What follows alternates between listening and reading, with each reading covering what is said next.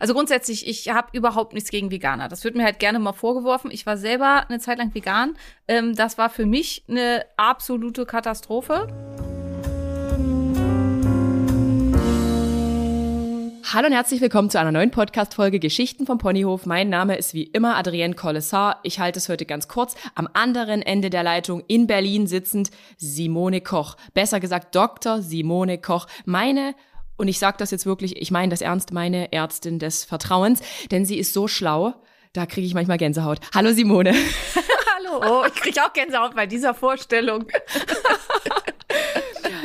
Dr. Koch und ich, also Simone, ich sage jetzt einfach immer Simone, ähm, äh, wir kennen uns seit, äh, ich glaube, zwei Jahren. Ich bin irgendwann verzweifelt zu ihr gekommen, weil ich mich absolut schlapp, energielos, fett, ich sag, ich darf das auch so böse sagen, ich habe mich fett und mies gefühlt. Und Simone hat dann ans Licht gebracht, Adrienne, du hast Hashimoto. Und das wird heute eines auch unserer Themen sein, unter anderem und noch zu, ach Gott, ich habe schon wieder Faden verloren. Simone, stell dich jetzt erst nochmal vor. Du hast dich schon mal vorgestellt bei mir auf dem Podcast. Also wer Bock hat, äh, scrollt mal zurück. Es gibt schon zwei Podcasts mit Simone, aber heute geht es um ein ganz anderes Thema. So, Simone, wer bist du? Los, hau nochmal raus.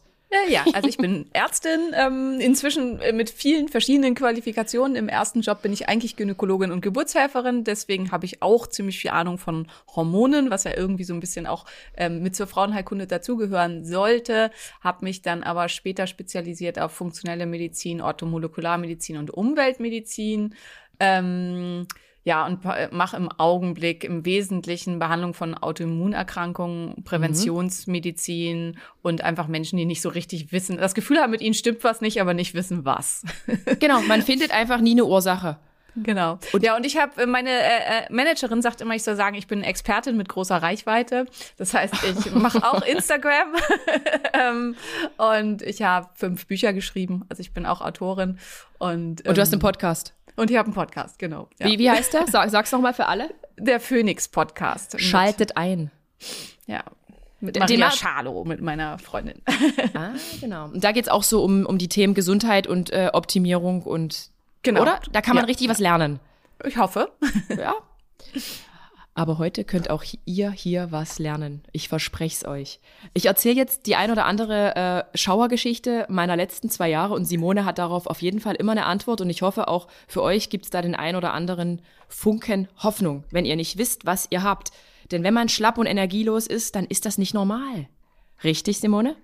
Absolut, ja. Aber ich habe das ja auch durch. Also ähm, bei mir war das ja im Prinzip ja, in so einem ähnlichen Alter wie bei dir. Ich war, glaube ich, noch ein bisschen jünger, dass ich mhm. einfach so eine Phase habe, wo ich auch hatte, wo ich zu Tode erschöpft war, wo ich einfach gar nichts mehr konnte, wo ich echt kaum vom Sofa hochgekommen bin, von einer Phase vorher, wo ich selber 16 High-Intensity-Intervallkurse die Woche unterrichtet habe und halt ähm, mega Boah. fit war. Und also das war halt nicht der Grund, dass ich irgendwie schon immer so war, sondern es war einfach, es hätte mir jemand den Stecker gezogen und bei mir war es dann halt ähm, ja, verschiedene Erkrankungen, die dahinter steckten, was auch mit was damit zu tun hat, dass ich jetzt das mache, was ich mache. Insofern, ähm, ja, habe ich sehr viel Verständnis für dieses Gefühl und dass man eben sich äh, klar machen muss, das ist nicht normal. Man soll sich nicht mit Mitte 30 wie fühlen, als wäre man schon 80, sondern mhm. eigentlich noch ähm, fit und agil und das noch so lange wie möglich. Ja, und jetzt ist das bei mir, also ganz oft schreiben mich meine Followerinnen, es sind meistens tatsächlich Frauen, schreiben mich an und sagen, du Adrienne, mir geht's genauso. Ich war aber schon beim Arzt und der hat meine Schilddrüse untersucht und da ist nichts rausgekommen, aber mir geht's trotzdem nicht gut und ich bin schlapp. Also, wie, wie, wie, wie, kann das, wie kann das sein? Also ist, ist das echt ein Problem in Deutschland, dass viele, vor allen Dingen Frauen, ähm, vielleicht Schilddrüse haben, vielleicht sogar Hashimoto haben? Wir kommen auch gleich zu Hashimoto und es ist irgendwie bleibt unerkannt? Ja, also das auch. Ähm, aber grundsätzlich, also Müdigkeit, Erschöpfung kann ja auch viele andere Ursachen haben. Und was halt einfach super, super, super viele haben, sind chronisch stille Entzündungsprozesse, auf welcher mhm. Basis auch immer. Also eine Basis könnte halt sein, dass man eine Autoimmunerkrankung hat, wobei die Autoimmunerkrankung eigentlich schon eher, äh, also eher die Folge ist von einer schon lange bestehenden chronisch okay. stillen Entzündung. Und vorher hat man halt schon mit Müdigkeit und Erschöpfung zu tun. Ähm, und da können ganz viele Gründe mit dahinter liegen. Und ich persönlich glaube, dass Männer tatsächlich auch genauso häufig unter Erschöpfungssymptomen leiden wie mhm. Frauen, mhm. aber die gehen halt nicht zum Arzt und die sprechen halt auch nicht drüber. Ähm, mhm. Aber das ist so ein bisschen so meine Erfahrung. Aber Hashimoto ist tatsächlich halt auch eine zunehmende Volkskrankheit, also betrifft mindestens, also das sind so die Zahlen, zehn Prozent der deutschen Bevölkerung.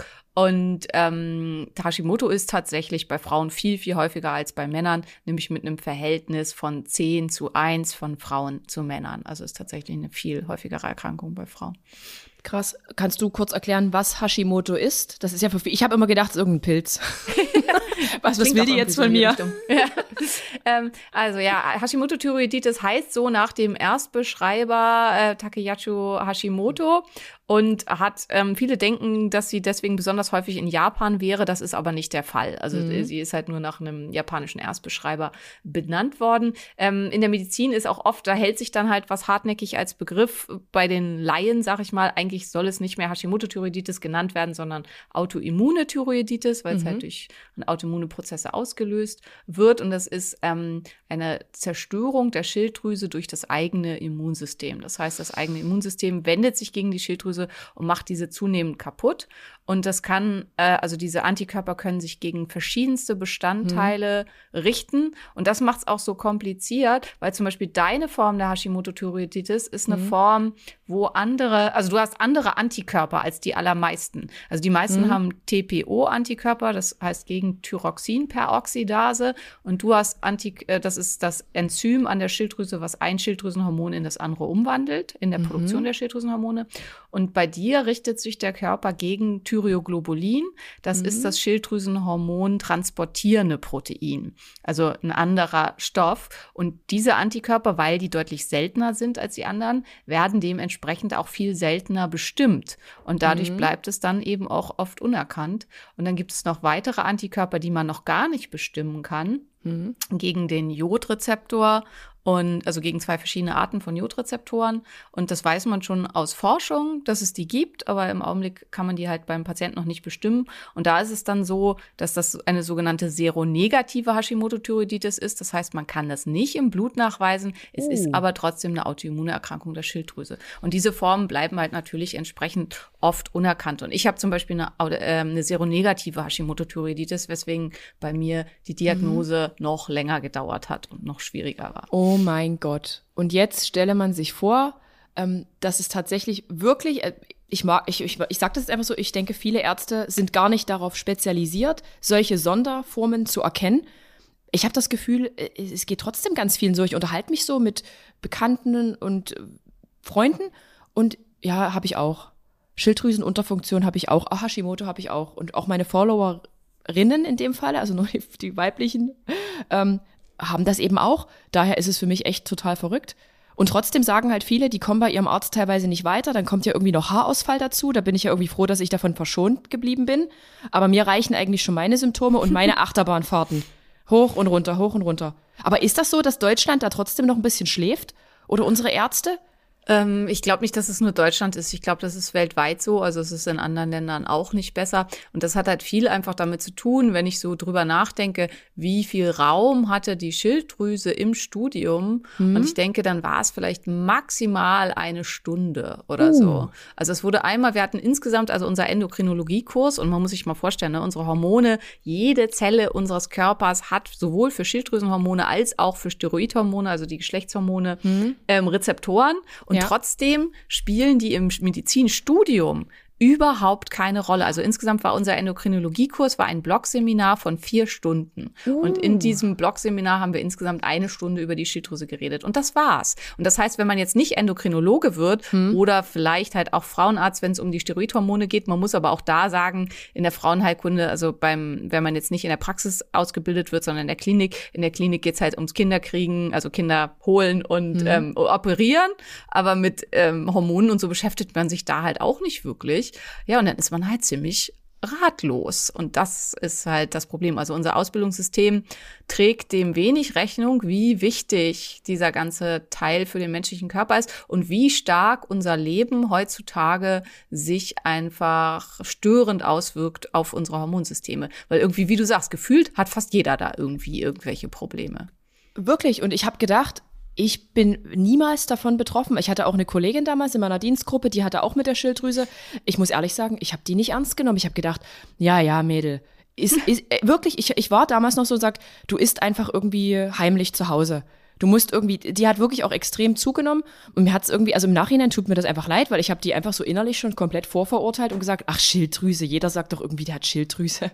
Aber irgendwie weiß ich jetzt, wie tückisch das ist und wie krass jetzt auch dieser Hashimoto, du wirst jetzt bestimmt gleich noch, also du, du musst jetzt noch mehr dazu erklären, wie der mein Leben beeinflusst. Wirklich, Simone, ich bin jetzt manchmal schon an dem Punkt, wo ich sage, ich habe echt, ich habe keinen Bock. Mich, mich nervt das und da haben wir noch nicht darüber gesprochen, ob ich vielleicht jemals noch Kinder bekommen möchte. Über das habe, über dieses Thema habe ich nur weit entfernt gehört und da treibt es mir echt schon wirklich einen Schauer über den Rücken.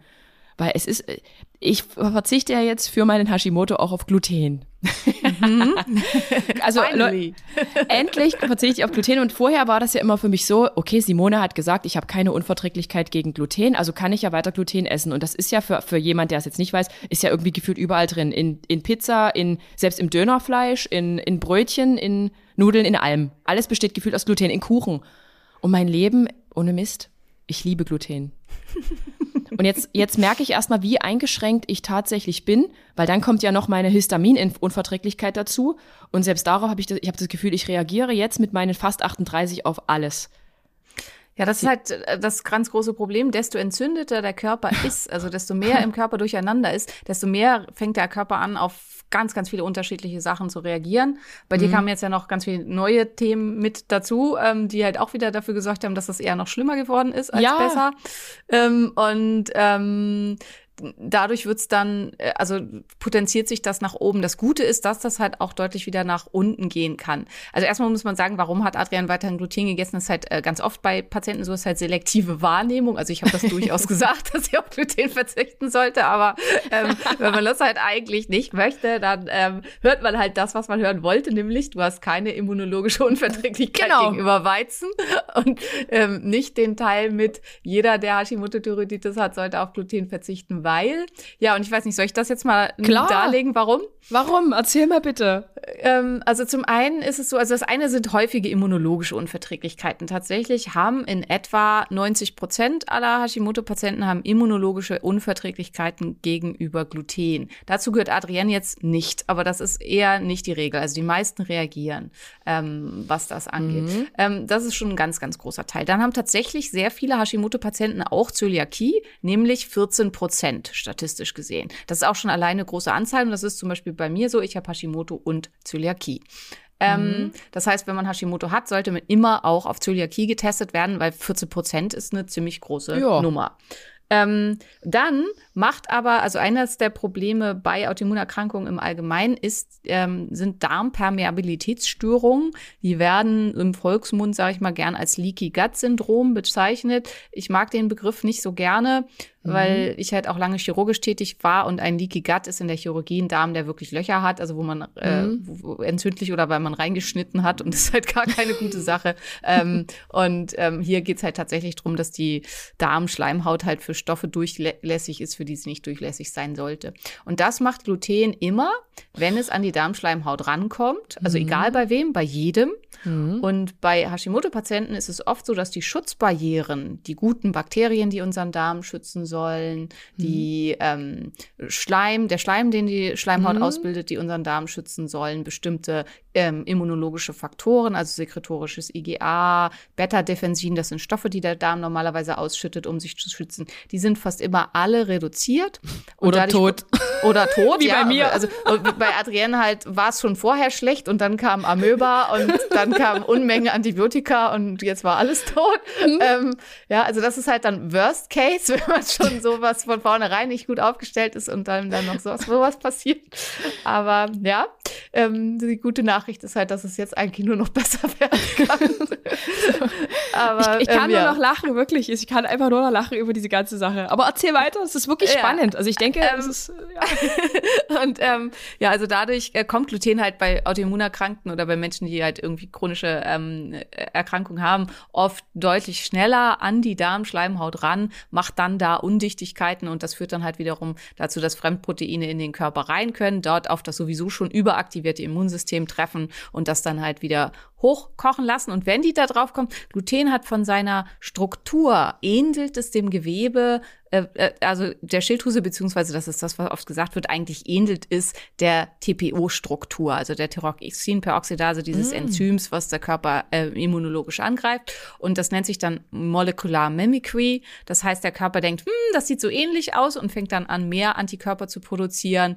Ähm, und dadurch wird dann auch die Schilddrüse wieder vermehrt angegriffen. Und das sind halt viele verschiedene Gründe, warum man Gluten meiden sollte. Und der letzte ganz starke ist, dass halt eben Weizen auch zu massiven Blutzuckeranstiegen führt.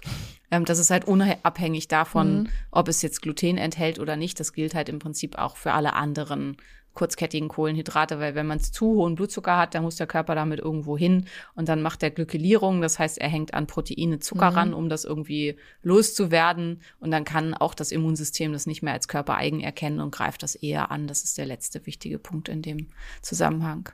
Oh. Aber good news for you. Ich habe gestern gerade zugestellt gekriegt, äh, zugeschickt gekriegt. Aus irgendwelchen Gründen bin ich in der Pressestelle, äh, die Pressestelle mit reingekommen für wissenschaftliche mhm. Neumeldungen. Ich weiß nicht genau, ich habe mich da nicht angemeldet, aber ich krieg jetzt immer sowas zugeschickt. Ähm, ich habe dich angemeldet. Ja, vielleicht, wer weiß. Irgendwer hat mich angemeldet. Dass die, die Uni Münster hat gerade es geschafft, aus Weizen, also oh. wirklich aus Weizen selbst, Gluten komplett zu eliminieren, oh sodass Gott. man dann äh, halt auch normale Nudeln, normalen Kuchen und so weiter wieder herstellen könnte aus Weizen mit dem Weizengeschmack ohne Gluten. Da hat man natürlich die Probleme, die Weizen selber mit sich bringt, zum Teil weiterhin drin. Aber glaube ich, also auch für mich als Zöliagikerin hat man halt, äh, steht es in Aussicht, das ist jetzt natürlich eine ganz neue mhm. Forschung, mal gucken, wann es auf den Markt kommt. Aber steht in Aussicht, dass man dann wieder echte Nudeln essen kann. Oder? Oh, ich liebe Nudeln. Boah. Ich weiß nicht mehr, ob ich Nudeln liebe, weil die glutenfreien liebe ich nicht. Und ich habe schon so viele Jahre keine Nudeln mehr gegessen, dass ich das nicht mehr wirklich beurteilen kann. Aber da, da muss ich sagen, wirklich, ich, ich ziehe meinen Hut vor denen, die das jetzt schon so jahrelang machen wie du, weil für mich ist es immer noch ganz, ganz schwierig. Also es ist wirklich so, wir waren jetzt auch wieder im Hotel äh, in Köln und ich habe am Ende dann gesagt, ich beiße jetzt in ein Croissant rein. Ich beiße da einmal rein. Und, und da jetzt mal die Frage, wenn ich mich äh, immer glutenfrei ernähre und ich esse mal an einem Tag einen Teller Nudeln, echte Nudeln, ist das dann schlimm? In deinem Fall tatsächlich wahrscheinlich nicht. Also yes. wenn jemand eine immunologische Unverträglichkeit hat, ja, dann ist das absolut schlimm. Und dann reichen, also da gibt es tatsächlich eine Studie zu, wo man geguckt hat, wie viel Expositionen pro Jahr reichen, um das Immunsystem mhm. dauerhaft auf Trab zu halten und hat festgestellt, vier Expositionen pro Jahr sind schon ausreichend, damit das Immunsystem dauerhaft angetriggert wird durch den Stoff. Das heißt, man muss wirklich einen hundertprozentigen Verzicht üben. Da du aber keine immunologische Unverträglichkeit mhm. hast, sondern für dich nur diese ganzen anderen Punkte relevant sind, ist es wahrscheinlich bei dir so, dass wenn du mal, und das sollte halt wirklich eine absolute Ausnahme sein, mhm. aber wenn du mal sowas isst, dass du dann, das hast du ja auch schon bemerkt, halt ein, zwei Tage völlig Matsche und platt bist. Ja. Aber danach ist es dann halt auch wieder okay. Also bei dir ist es halt nicht, dass es so einen sehr langfristigen Schaden hinterlässt, den es zum Beispiel bei mir hinterlassen würde. Also ich brauche zwei, drei Wochen, um mich von der Kontamination zu erholen. Oh mein, oh mein Gott. Und wenn ich halt mehrere Tage hintereinander das machen würde, dann würde es wahrscheinlich ein halbes Jahr dauern, bis mein Darm damit wieder klarkommt und sich da wieder von erholt hat. Boah, das ist echt, ich, ich finde es wirklich echt krass, weil ich frage mich jetzt, ähm, ich war jahrelang gesund. Ich hatte keine Probleme auch mit dem Abnehmen. Ich habe auf der Bodybuilding-Bühne gestanden. Ich habe immer eine, für mich mit über 30 eine super Form. Ich bin da, ich, wie sagt man das jetzt? Also ich mag das wirklich, wenn man bei einer Frau Muskeln sieht. So wie ich das halt hatte. Ich, ich liebe das. Ich war immer stolz auf meine Form und dass ich auch so halten konnte. Ähm, und da musste ich jetzt nicht wirklich krass verzichten. Jetzt aber muss ich gefühlt schon auf alles irgendwie achten. Und ich habe auch jetzt wieder Probleme, irgendwie an Gewicht zu verlieren. Also ich habe das Gefühl, ich muss alles krass exakt tracken und machen. Ähm, jetzt aber die Frage, warum ist das über 35 Jahre nicht rausgekommen? Wieso kommt das jetzt alles auf einmal? Also vielleicht Why? hattest du es halt vorher nicht. Also hm? ähm, tatsächlich ist es ja so, das weißt du ja selbst. Also der Bodybuilding-Lifestyle ist halt ähm, nicht gesund. Mhm. Also gerade die Wettkampfdiäten und so weiter fordern halt wahnsinnig Tribut vom Körper. Und ja. gerade diese extrem niedrigen Körperfettanteile sind ein ganz, ganz starker Entzündungsreiz. Letztlich kann man das uh. auch sehen bei den Leuten. Mhm. Also die altern ja wahnsinnig vor im Gesicht, dann kurzfristig. Ne? Während dieser ja. Zeit, wo man so total shredded ist, denkt man immer im Gesicht, ja, okay, der Körper sieht super aus, aber dein Gesicht sieht aus, als wäre wärst du 15 Jahre älter. Ja. Ähm, und das ist halt ein Zeichen von Entzündung im Körper. Und auch dieses, dass wenn man dann halt mal ein bisschen was isst, was raus, dass man dann sofort drei, vier Kilo Wasser einlagert. Das mhm. ist halt auch ein Zeichen vom Körper, der sagt so, ey, es geht mir total scheiße. Okay. Und, ähm, und das, äh, und ähm, ganz viel Fettgewebe rauszunehmen ist auch, also Fettverlust selbst macht Entzündung. Ähm, ich nehme immer da so als Beispiel, man stelle sich mhm. vor, man baut eine Wand aus mit ähm, Luft aufgepusteten Bau Bausteinen.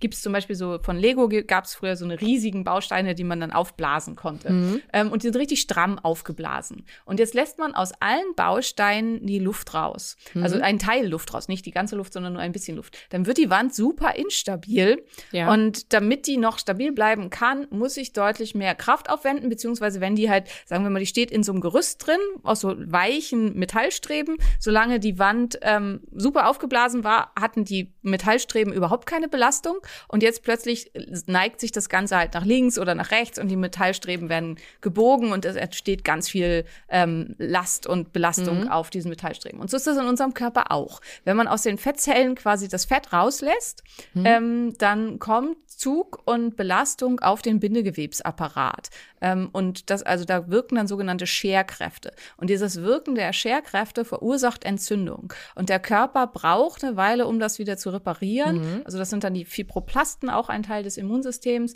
die das dann wieder umbauen und in die richtige Position bringen. Wenn jemand häufiger, und bei dir war es ja Gott sei Dank nicht so oft, aber wenn genau. jemand häufiger massiv runterschreddet auf einen ganz niedrigen Körperfettanteil, dann wieder hoch, also ganz schlimm ist dieses Balken und mhm. Shredden, Balken und Shredden, ähm, dann passiert das dauernd und der Körper kommt überhaupt nicht hinterher mit den Reparaturprozessen. Und ähm, das macht dann Entzündung und das verändert auch das Fettgewebe. Das kann man manchmal ähm, also bei so älteren Bodybuildern kann man das sehen. Da sind dann so Knötchen unter der Haut und das sieht ganz ungesund aus. Krass. Und ähm, das entsteht durch diese Veränderung am Bindegewebe, weil diese Scherkräfte halt für Entzündung sorgen. Und das spielt unter anderem eine ganz, ganz große Rolle. Und das andere ist halt eben die starke Belastung mhm. fürs ähm, hormonelle System. Das war ja bei dir Gott sei Dank eigentlich auch noch alles relativ gut. Ich meine, du hattest ja. nie nicht deine Mens. Das Richtig. ist halt echt ähm, ungewöhnlich. Also und, und ungewöhnlich gut. Aber ich habe es immer aufs Lipödem geschoben, weil ich halt unten dieses fleischige Gewebe habe. Also ja. ich war ja nie so richtig ausgezerrt, auch an meinen Beinen nie, weil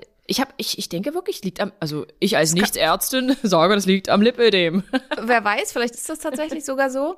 Ähm, aber auch da halt, bei vielen ist es ja, dass dann halt die Mens ausbleibt, dann fehlt das Progesteron. Was halt auch sein kann, ist, dass du weiterhin immer eine Mens hattest, dass du aber keinen Eisprung hattest. Das weißt du ja nicht. Genau. Ähm, und dann ist halt, dann fehlt das Progesteron, also das Gelbkörperhormon in der zweiten Zyklushälfte. Und Gelbkörperhormon ist halt auch ähm, sehr stark antientzündlich, fällt dann als ähm, Komponente komplett weg. Und das alles zusammen, mhm. plus halt bestimmt bestimmte Sachen, also es gibt bestimmte Süßstoffe, die recht entzündlich wirken können. Uh. Ähm, der äh, übermäßige Konsum von bestimmten Sachen in der Wettkampfdiät kann auch ungünstig sein. Also die zum Teil ja ganz groß konsumierten Mengen an ähm, nicht so guten Milchprodukten ähm, wirkt ganz stark entzündlich. Und mhm. das alles zusammen kann halt ein Faktor gewesen sein, dass auf eine genetische Prädisposition, die du wahrscheinlich hattest, mhm. das dann halt zum Ausbruch gekommen ist. Ist jetzt aber aber nur ein Guess. Ich meine, du hattest ja auch einen stressigen Job. Also das muss man halt auch sagen. Polizist ist jetzt halt nicht der easy peasy Job.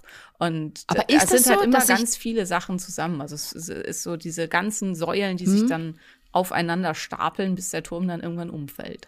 Das ist total verrückt. Und ich glaube, das wissen viele noch gar nicht. Also viele auch, die immer noch in dieser Szene festhängen. Es gibt ja einige, die sind äh, ganzjährig super shredded, also wirklich extremst die, die wissen eigentlich noch, wahrscheinlich noch gar nicht oder wissen es vielleicht schon, dass ihr Körper schon irgendwie nicht mehr so funktioniert. Aber ich finde das unglaublich beängstigend, weil ja auch schon ganz junge Mädchen, so mit, keine Ahnung, 17, 18, 19, 20 unbedingt auf so eine Bodybuilding-Bühne wollen. Ja. Uh. ja, und da kann man halt tatsächlich dann Schäden auslösen, die nicht, sich nicht mehr reparieren lässt, lassen. Also Schäden am hormonellen System, die dann halt äh, irreparabel sind. Und das ist dann halt echt wirklich problematisch. Aber viele haben, bemerken halt das, was du jetzt auch gesagt hast. Also das eine ist natürlich, wenn man älter als 35 ist, ist es insgesamt schwieriger, Gewicht ja. zu verlieren. Ähm, aber das andere ist eben auch, desto häufiger man das gemacht hat, desto schwerer wird es. Und ähm, das ist halt was, was ja ganz viele, wenn sie älter werden, merken, dass die Sachen, die früher super und easy funktioniert haben, plötzlich nicht mehr funktionieren. Ähm, was halt damit zu tun hat, dass im Körper sich zunehmend Entzündung ansammelt. Und du hast halt Entzündung an verschiedenen Ebenen gesammelt. das gibt's einfach gar nicht.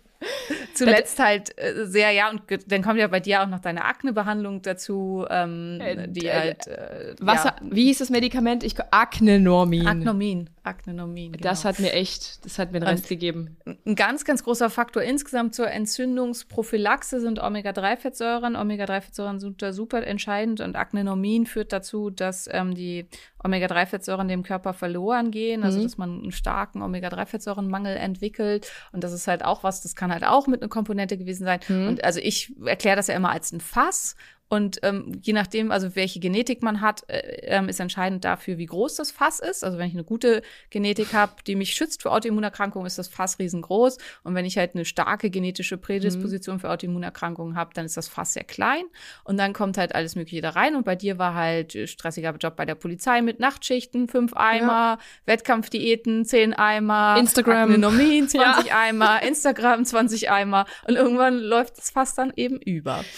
Äh, und ja. Äh, kann man, gibt es irgendwelche Tests, äh, wo man schon frühzeitig erkennen kann, ob man einen Hang zu Autoimmunerkrankungen hat, wo man einfach anders mit seinem Leben vielleicht äh, verfahren hätte? so für, anders für als ich. Bestimmte Autoimmunerkrankungen schon. Also zum Beispiel bei der Zöliakie ist das ganz einfach. Also das sind nur drei Genmarker, die darüber entscheiden, ob mhm. man eine Wahrscheinlichkeit hat, dass man an Zöliakie erkrankt oder nicht.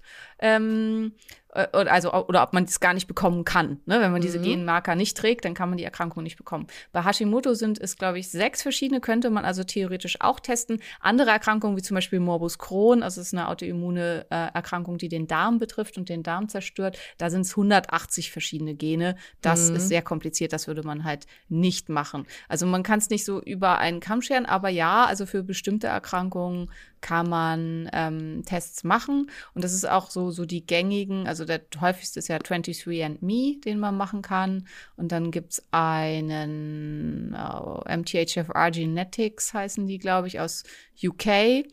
Ähm, die ermitteln das auch und da kriegt man dann, da steht dann halt drin, erhöhtes Risiko zur Entwicklung autoimmuner Schilddrüsenerkrankungen oder so. Also ähm, sowas kann man machen und dann hat man halt schon eine Idee. Die Frage ist, ob mhm. der Mensch sich dann wirklich dran hält. Die meisten Menschen sind ja, halt so, dass stimmt. denken, ja, ist ja bis jetzt ist alles gut. Warum sollte ich jetzt auf meine Brot? Trüffelnudeln ja. verzichten? Oh, genau, das ist es, das war der Punkt. Bei den Trüffelnudeln wurde ich wirklich verhäuft angeschrieben auf Instagram, Adrienne, du hast doch Hashimoto. Jetzt sag mal, wieso isst du immer noch Trüffelnudeln? Und ich so, na, ich habe keine Unverträglichkeit, das wurde nicht getestet. So ist das jetzt einfach. Und danach habe ich dir ja still und heimlich geschrieben und dich gefragt und du hast gesagt, Adrienne, warum? Du hättest es schon lange weglassen sollen. Aber es ist witzig. Aber jetzt sag mal, äh, wir haben noch gar nicht drüber gesprochen, wie die Schilddrüse, die ist ja eigentlich nur mega klein und sieht aus wie ein Schmetterling und ist im Hals, oder? Da liegt genau. die Schilddrüse, damit da das mal jemand. Schilddrüse. Okay. Und ähm, ja, also was halt da aber das Entscheidende ist, da liegt die Schilddrüse, aber was ich schon am Anfang gesagt habe, jede einzelne Zelle und wirklich jede des Körpers hat Schilddrüsenhormonrezeptoren. Das heißt, ähm, das Hormon, was in der Schilddrüse produziert wird, ähm, beziehungsweise die dann daraus gebildeten aktiven Formen, mhm. haben Auswirkungen auf alles in unserem Körper. Und dann jetzt nur so ein paar Beispiele, die Rezeptoren für andere Hormone, ob die gebildet werden können oder nicht. Das zum Beispiel ist alles Schilddrüsenhormonabhängig ob Melatonin-Rezeptoren gebildet hm. werden können. Melatonin für Schlaf, ja. Oxytocin, Oxytocin für Liebesfähigkeit, Kuschelhormon und so weiter, Serotonin, mhm. Freude, gute psychische Stabilität, Appetitkontrolle, ja, auch viel damit zusammen. Ähm, dann Adrenalin, Noradrenalin, also wie schnell komme ich in die Gänge, wie gut kann ich meinen Stress kompensieren, mhm. ähm, hängt damit dran. Dann bestimmen sich ganz stark gegenseitig Schilddrüse und Eierstock, also ob mhm. halt die, der Zyklus vernünftig funktioniert und so weiter und so weiter. Ganz, ganz viel auch Gehirn. Gehirnfunktion ist ganz stark T3-abhängig, also ohne ausreichend aktives Schilddrüsenhormon funktioniert in unserem Gehirn nicht so richtig mhm. gut. Ähm, dieses typische Müdigkeit, Erschöpfung, ähm, Energieproduktion, also der schnelle Transporter für ATP ähm, an der Zelle ist ähm, T3-abhängig, also T3 ist das aktive Schilddrüsenhormon.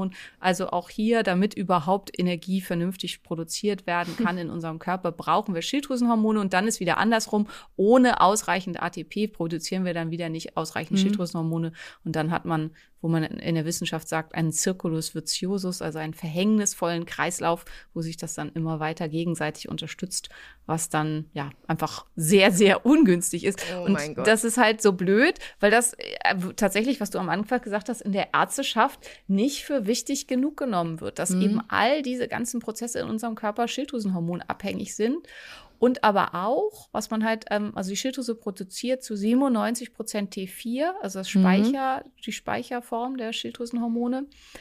Und ähm, die Umsetzung erfolgt dann überall im Körper. Und ähm, das ist halt auch, also das machen die Deonidasen. Und auch hier kann, wenn man eben viele Entzündungen im Körper hat, ganz viel im Argen liegen. Und die meisten Gewichtsprobleme und so, also weil das, was du gesagt hast, die Leute haben Schilddrüse wurde überprüft, war eigentlich alles in Ordnung. Genau. Und vielfach ist es so, dass schon, also wenn die Erkrankung noch nicht so schlimm ist und noch in einer der Frühstadien ist, dass durch die chronisch stille Entzündung, die überall im Körper schon vorhanden ist, der der Körper nicht mehr ausreichend der aktiven Form bildet. Mhm sondern das immer gleich in eine inaktive Form überführt.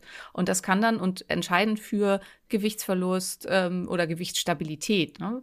ähm, dass man sich damit leicht tut. Und auch aber für Sachen wie Appetitkontrolle, für Energie, mhm. für guten Schlaf und so weiter, ist, wie viel freies Hormon man denn tatsächlich im Körper mhm. hat. Und da schon danach guckt oft keiner. Und darüber hinaus, was im Gewebe eigentlich passiert, also ob ich wirklich in meiner Leber genug freies äh, Schilddrüsenhormon habe, ob ich in meinem Gehirn genug freies Schilddrüsenhormon habe, das weiß natürlich auch keiner. Das kann man halt auch nicht untersuchen. Also könnte man, aber dafür muss man in die Leber stechen und da Proben mhm. entnehmen. Und das macht man beim völlig gesunden Menschen eher nicht. ich finde es ich find's wirklich krass, Simone, was dieses kleine Schmetterlingsding im ganzen Körper wirklich in jeder Zelle eigentlich anrichten kann. Also ich finde es richtig beängstigend und ich habe auch wirklich Angst vor dem, was jetzt bei mir noch kommt. Also ich habe richtig Angst vorm Älterwerden. Ja, das habe ich manchmal auch. Ich hatte jetzt gerade letzten Zyklus, das ist ja immer, also ich äh, haben ja auch, hattest du glaube ich auch mal als Thema auf deinem Podcast, ich, äh, äh ich habe ja einen deutlich jüngeren Partner. Ja, ich und, auch. Ähm, und das ist halt, ich hatte jetzt gerade meinen ersten Zyklus, also wo ich das zumindest gesehen und gemessen habe, ohne Eisprung. Mhm. Und dann habe ich halt auch rumgejammert, ich werde alt und so. Und er hat da natürlich überhaupt kein Verständnis für und findet es halt, dass ich mich dann über sowas aufrege, finde er total lächerlich und äh, ist halt so. Ähm, war für mich aber auch spannend, das mal so zu erleben, also weil ich track das ja mit dem Ura-Ring und mhm. dann habe ich halt gesehen, in dem Zyklus hatte ich halt einfach keinen Temperatureinstieg und dann ging der Zyklus auch länger als sonst, halt aber auch nur mhm. 30 Tage, also war von der Länge ein völlig normaler Zyklus. Ähm, ja, und wenn ich das jetzt halt nicht bei mir messen würde, immer mit der Temperatur, dann hätte ich das halt wahrscheinlich gar nicht gemerkt. Und das meinte ich halt mit vorhin. Also auch wenn man regelmäßig seine Tage hat, kann es natürlich sein, dass man halt keinen Eisprung hat oder halt ähm, immer nur zwischendurch mal einen Eisprung hat, ohne dass man es eigentlich merkt. Aber ja, also alt mhm. werden, vollstes Verständnis, macht mir auch Angst. Ich werde langsam altersweitsichtig. Das macht mir richtig Angst. ähm, ich habe das aber jetzt auch gegoogelt, habe gelesen, ja, ist völlig normal. Äh, Mitte 40 wird man altersweitsichtig. Nee, nee, danke. Ich, meine Augen ja. sind auch noch schlecht, das kommt auch noch dazu. Ich trage ja. noch nie die Brille. Ähm, aber jetzt sag mal, nochmal für alle zusammengefasst, was sind denn jetzt so Symptome für die für Hashimoto oder was ist denn das, womit wir uns am Ende doch noch rumplagen? Denn kann es sein, dass man wirklich nicht schwanger wird? Nein, also ähm, das ist ganz, ganz wichtig. Also ja, wenn die Hashimoto-Thyreoiditis schlecht eingestellt ist und wenn man da schlecht behandelt ist, dann kann es sein, dass man mit einer Schilddrüsenunterfunktion nicht schwanger wird. Ähm, gut eingestellte Hashimoto-Patienten werden genauso gut schwanger wie jede andere okay. Frau auch. Also genauso gut oder schlecht. Also das heißt, dein Risiko, sozusagen keine Kinder kriegen zu können oder nicht schwanger werden zu können, ähm, ist genauso hoch wie jeder äh, von jeder anderen Frau deines Alters auch, da deine Schilddrüsenhormone aktuell sehr, sehr gut eingestellt sind. Okay. Und ähm, sollte ich prüfen, ob ich einen Eisprung habe? Denn Simone, mir erzählen das immer mal so Freundinnen, aber ehrlich gesagt, ich habe keine Ahnung, ob ich einen Eisprung, ob man das merkt oder nicht. ich habe mich damit noch nie befasst.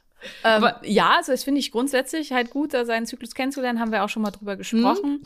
Ähm, ich finde es halt super praktisch, dass halt, also ich habe jetzt ja da den Ura-Ring. Alternativ gibt es halt die Möglichkeit, also weil den trägt man halt einfach nur am Finger und der macht das alleine. Ähm, allerdings versteht er das noch nicht, was Sache ist. Der sagt dann immer, wenn man den Eisprung hatte, sagt er immer, ja, sie, du bist krank, deine Temperatur ist erhöht, wo ich immer denke, ey, du blödes Ding, ich hatte meinen Eisprung, ist völlig normal. Aber die haben gesagt, die arbeiten dran. Also sie, das ist wieder dieses typische äh, hier Gender-Ding. Das wurde mhm. einfach nicht bedacht bei der Programmierung von dem Teil. Ähm, aber das mhm. soll jetzt irgendwann dieses Jahr kommen, dass er auch versteht, Frauen haben das halt nun mal und das mhm. ist ganz normal. naja, aber ja. alternativ kann man halt den Trackle nutzen. Das ist auch so ein Messteil, das ist halt, das, den muss man nachts dann in der Scheide tragen, also wie ein Tampon. Das ist so ein, mhm. ähm, finde ich einfach erotisch, unpraktisch. Absolut. Und, ja, deswegen, also ich habe den auch getestet, aber der, also der ist auch praktisch und der ist halt ein bisschen sicherer, wenn man es auch zur Verhütung nutzen will, als der Ura. Aber ich fand es eher ein bisschen unpraktisch. Mhm. Okay. Alternativ kann man Temperatur messen. Das wäre die günstigste Variante. Thermometer kaufen mit zwei Stellen hinterm Komma, kostenlose App runterladen, jeden Tag selber messen und eintragen, kostet dann irgendwie 13 Euro oder so. Das wäre die halt mit Abstand günstigste Variante. Hier. Aber man braucht ein Thermometer, was zwei Stellen nach dem Komma anzeigt. Genau. Also, weil, ja. weil sonst kriegst du also mit nur einer Stelle nach dem Komma, ähm, kannst du diese kleinen Schwankungen, die da sind, nicht ausreichend messen. Okay. Ansonsten, ähm, Thema Haarausfall. Ist das ein Hashimoto-Problem?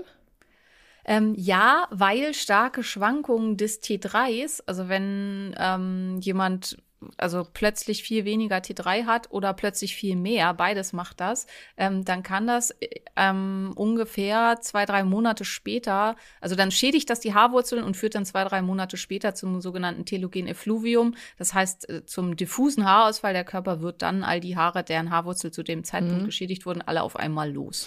Ähm, dafür muss man eine Veranlagung haben, die hast du Gott sei Dank nicht. Also das Gleiche passiert auch bei Eisenmangel. Mhm. Das Gleiche ist ganz vielen auch passiert jetzt mit den Corona-Infektionen, dass sie halt drei Monate später massiv Haarausfall hatten. Also wer eben eine Empfindlichkeit der Haarwurzeln für so äh, externe mhm sag mal, Notfallereignisse hat, und das sind alles Notfallereignisse für den Körper, der kriegt dann halt immer zwei, drei Monate nach dem Ereignis Haarausfall. Und wer halt dafür eine Veranlagung hat und eine Schilddrüsenerkrankung hat, der hat das dann leider oft dauernd. Und das kann dann halt tatsächlich ein großer okay. Faktor sein. Aber das kann man ähm, testen. Das wird auch ausgetestet, weil du sagst, ich habe keine Veranlagung dazu. Natürlich, das habe ich jetzt einfach, nee, das wird nicht getestet, das habe ich einfach geschlossen daraus, dass du, obwohl du ja manchmal massive Eisenmängel hast ja, und ähm, okay. mit deiner Schilddrüse halt auch ganz schön viel los war, äh, nicht unter Haarausfall leidest. Also wenn das halt dein, mhm. äh, bei dir die, der Fall wäre, dass du damit Probleme hättest, dann hättest du, glaube ich, also bei deinen Eisenwerten, die du schon hattest, auf jeden Fall Probleme mit Haarausfall. Da hätte, wäre schon die WhatsApp reingeflogen. Simone, ja, genau. Simone, was ist los? ja. Man muss ja auch nicht alles haben. Also Haare hatte ich tatsächlich Gott sei Dank auch äh, nie ein Problem. Also das ähm, ist was, was bei mir sehr stabil war. Aber habe ich allerdings bei Eisenmangel. Also wenn mein Eisenwert auch auf so Werte fällt, wie das bei dir manchmal ist, so mhm. was ich auch schon hatte um neun rum oder so, als meine Zöliakie noch so stark aktiv mhm. war, dann kriege ich auch massiv Haarausfall. Also okay. das, ähm. Kann man, wächst das nach? Ja, das okay. ist halt ähm, diffuser Haarausfall ähm, führt auch nicht dazu, dass also die Haare werden ein bisschen dünner, aber man wird nicht kahl. Ähm, weil es halt diffus am ganzen Kopf ist und gerade also bei Blonden, die ja sehr viel Haar haben, also viele Haare, äh, fällt es halt im Außenstehenden meistens gar nicht mhm. auf, aber es fällt einem selber halt total auf. Und die wachsen dann wieder nach und dann hat man halt überall so kleine Babyhaare. Ja. Aber es macht halt das Haar insgesamt ist dann halt so ein Prozess, wo sie halt nachwachsen und wieder ausfallen und nachwachsen und wieder ausfallen. Aber die Haare werden dann halt insgesamt dünner, als man das vielleicht selber gewöhnt war und auch gerne hätte. Gibt es da Tipps? Sollte man dann einfach mit Gerstengras äh, entgegenwirken oder schon mal irgendwas anderes schlucken? Gibt es da irgendwas? Naja, also man, klar, man kann halt ähm, verschiedene Sachen nehmen, um damit die Haare schneller nachwachsen. Also für mich ist halt zum Beispiel auch ein Go-To ist halt da immer Kollagen, weil das ist halt, woraus oh. unsere Haare bestehen. Mhm. Und ähm, die, der Körper braucht dann halt viel Lysin und Prolin, vor allen Dingen als Aminosäuren, die äh, für die Haarbildung verantwortlich sind. Kollagenbildung, wichtige Stoffe weiterhin sind Vitamin C als ganz wichtiger mhm. Faktor in dem Zusammenhang. Ähm, ja, und dann halt bestimmte B-Vitamine, Biotin und sowas aufgefüllt werden muss. Ähm, Gerstengras enthält viel davon. Ähm, ich bin halt persönlich äh, ein großer Freund davon, halt die entscheidenden Stoffe wirklich einzeln zuzuführen. Aber, hm. ähm, und ich mag kein Gerstengras, aber ähm, es kann halt sicher no in dem. Zusammenhang nicht schaden, aber es ist sicherlich auch nicht das Zaubermittel für, für die Haare. Ähm, was da ein Punkt sein kann, ist Silizium. Silizium findet man aber zum Beispiel deutlich mehr, zum Beispiel in Ackerschachtelhalm als in Gerstengras. Hm. Ähm, da gibt es auch von einigen Firmen, also gibt es halt auch einfach Silizium, heißt das als Pulver und das ist dann halt gemahlener Ackerschachtelhalm. Also da ist man dann halt noch mal ein Stückchen besser dabei, was da die Versorgung angeht. Aber man muss man sagen, das beschleunigt halt nur den Haarwachstum. Aber das macht halt nichts daran, dass die immer wieder ausfallen. Ah, okay. Und das ist halt oft was, was Leute nicht so richtig für sich ins Verhältnis bringen. Das ist halt nicht wirklich gegen den Haarausfall hilft, sondern nur hilft, dass die Haare wieder schneller nachwachsen. Und wenn man halt Mhm. Haarausfall hat wegen Schilddrüsenproblemen, ist der entscheidende Faktor eine super gute, optimale Einstellung der Schilddrüse, eine stabile und eine gute T3-Versorgung, also eine dauerhaft und stabile T3-Versorgung. Und das weißt du selber, das ist relativ kompliziert, bis man Ja. da hinkommt. Aber jetzt mal so ein Tipp für mich, der immer dünnes Haar hat. Ich habe trotzdem ganz feines Haar. Also, wenn ich jetzt Silizium nehme, dann wachsen meine Haare schneller? Schneller, ja, aber dicker nicht. Okay. Also, Also gut. das ist halt, also die, die Dicke der Haare und so sind ja ist genetisch bedingt. Weil wir sind ja beim Ähm. Biohacking. Jetzt, äh, jetzt, hau mal, jetzt sag mir doch mal einen Tipp, wie meine Haare voluminöser werden. Ja, es ist halt, also du hast halt dünnes Haar, aber viel. Ja. Und ähm, da kannst du halt nicht viel machen. Also da kannst du halt das machen, was du halt machst. Wenn man es einem total stört, dann macht man sich halt Extensions rein. Und wenn man halt das nicht will, dann muss man halt mit irgendwelchen Volumengebern arbeiten. Aber dass die Haare selber so sind, also sowohl die Haarlänge als auch die Dicke der Haare ist genetisch bedingt. Und Liebe ZuhörerInnen, es tut mir leid, ich konnte für euch keinen guten Tipp herausschlagen. Ja, es tut, tut mir auch sehr leid. Ähm, also äh, ist, man kann ja, als wenn die halt frisch gewaschen sind und man da ein bisschen was macht mit Föhn und äh, Lockenstab und weiß nicht, kann man ja viel rausholen. Aber also gerade äh, Blondie wird halt nie äh, das Haar von einer Perserin haben. Oh das ja. Ist halt einfach so. Arabisches Haar sieht wirklich so schön dick aus. Ich ja, mag ja, das. ich bin da auch immer fasziniert. Also so ein Zopf, der dann so dick ist wie ein Unterarm. Ich Mhm. immer denke, wow, Wow. Wahnsinn. Ähm, äh, jetzt Hashimoto und jetzt haben wir ja festgestellt, es ist manchmal schwierig für Ärzte das zu erkennen. Was ist denn, wenn jetzt wirklich ein Betroffener merkt, der hat äh, diverse Dinge? Sollte er dann immer wieder seinem Arzt auf die Nerven gehen und auf den Sack gehen und sagen, nee, Sie gucken jetzt mal weiter. Ich habe bei Simone Koch im Podcast gehört, dass, was wäre denn jetzt so ein Tipp für jemanden, der absolut ratlos ist, der aber weiß, es stimmt was nicht? Also man sollte als erstes mal gucken, wenn der Arzt gesagt hat, ja, alles normal, dass man schaut, ähm, was wurde denn überhaupt überprüft? Weil in ganz vielen Fällen wurde nur der TSH gemacht und nur über den TSH selber kriegt man im Prinzip ähm, keine äh, Hashimoto-Diagnostik hin. Also was man braucht, ist halt einmal die Antikörper, das ist halt ganz, ganz wichtig, um da halt überhaupt nachzugucken. Und man braucht auf jeden Fall die freien Schilddrüsenhormone, das ist FT3 und FT4, ähm, weil der TSH kann halt noch ganz lange unauffällig bleiben und das ist halt auch ganz wichtig, TSH, also Thyroidia stimulierendes Hormon, ist ein Hormon, was in der Hypophyse ausgeschüttet schüttet wird, in der Hirnanhangsdrüse, hat also eigentlich mit der Schilddrüse erstmal primär gar nichts zu tun. Und ähm, das ist ganz, ganz wichtig das, wichtig, das zu verstehen, dass das ein Hirnwert ist. Und es ist halt der sogenannte Goldstandard, dass man nur diesen Wert bestimmt, um das zu diagnostizieren. Und es ist halt auch der einzige Wert, den die Schilddrüse bei einem nicht bereits bekannten Schilddrüsenerkrankten bezahlt. Und deswegen wird auch immer nur dieser eine Wert gemacht. Aber man kann damit eigentlich keine Schilddrüsenerkrankung diagnostizieren, außer sie ist schon total schlimm. Und das ist halt da das Problem. Und was eigentlich gemacht werden sollte, ist ein Ultraschall und halt eben mehr Werte und dann optimalerweise halt eben wie bei den Antikörpern, wie gesagt, auch nicht nur die TPO-Antikörper, sondern auch die TAC, also Thyroglobulin-Antikörper, am besten auch noch die antinukleären Antikörper, damit man halt relativ sicher weiß, ob da Antikörper sind oder nicht und eben dann ganz, ganz wichtig den Ultraschall, weil die Seronegativen zum Beispiel kann man nur im Ultraschall diagnostizieren. Da sieht man halt dann eine, ähm, nach einem bestimmten Bild deutlich entzündete Schilddrüse, ja. Und so war das ja bei mir, oder? Ich, weil, du ich, hast TAC-Antikörper. Also du hast ähm, Thyroglobulin-Antikörper, Weil die ich- aber, wie gesagt, we- deutlich seltener sind als die anderen. Weil ich erinnere mich noch an diese Schilddrüsen-Ultraschalluntersuchung. Es war super schwer, in Dresden eine Praxis zu finden, die überhaupt noch die Schilddrüse per Ultraschall ähm, macht. Das war wirklich ein Ja. Riesenthema. Damit, demnach war ich sehr, sehr spät erst da. Ich glaube, drei Monate später hatte ich dann erst den Termin im Januar oder so. Und dann hatte die Ärztin noch zu mir gesagt, ja, was nehmen Sie gerade? Und dann habe ich ihr noch von meinem Schweinehormon erzählt und dann war ich direkt durchgefallen. Dann hat die meine Schilddrüse untersucht und hat gesagt, nee, Sie haben nichts. Und dann hast du ja irgendwann diesen Befund bekommen und dann hat die da ja voll reingeschrieben, dass ich, die, dass, dass man das ja schon sieht, dass meine Schilddrüse sich zersetzt. Und da war ich übelst, Autoimmunthyreoiditis hat sie da reingeschrieben. und das fand ich die hat so daneben. erzählt. Ja. ja. Das ist echt spannend. Ja, das ist der Grund, warum ich mir ein Ultraschallgerät gekauft habe. Wirklich? Weil das so tierisch Sehr genervt gut. hat, dass ähm, das so schwierig war, äh, ja, Leute einfach dahin zu schicken zum Ultraschall. Und ähm, ich das dann gerne jetzt auch wieder selber machen wollten, wollte. Okay. Und ähm, ja, außerdem hat es mir auch ein bisschen gefehlt zu schallen. Ich habe das immer früher gern gemacht. Mega. Mir fehlt's auch zu schallen. ähm, und sag mal, nimmst du noch Patienten auf? Ähm, also ich tatsächlich, also wenn ich jetzt immer sage, ja, also ich nehme halt ab und zu mal einen neuen Patienten, aber das sind dann halt vielleicht so fünf im Jahr. Deswegen ähm, haben meine Mitarbeiter gesagt, ich soll sagen nein, weil sonst ist es unfair. Okay. Aber meine beiden Kolleginnen, die ja das gleiche machen wie ich und die von mir halt auch ähm, eine Supervision bekommen. Also wir jede Woche gehen wir mehrere Stunden die ganzen Patientenfälle zusammen durch. Die nehmen halt noch Patienten und aktuell ist unsere Warteliste auch geöffnet. Also aktuell kann man sich auch bei uns als Patient bewerben sozusagen, also anmelden. Okay.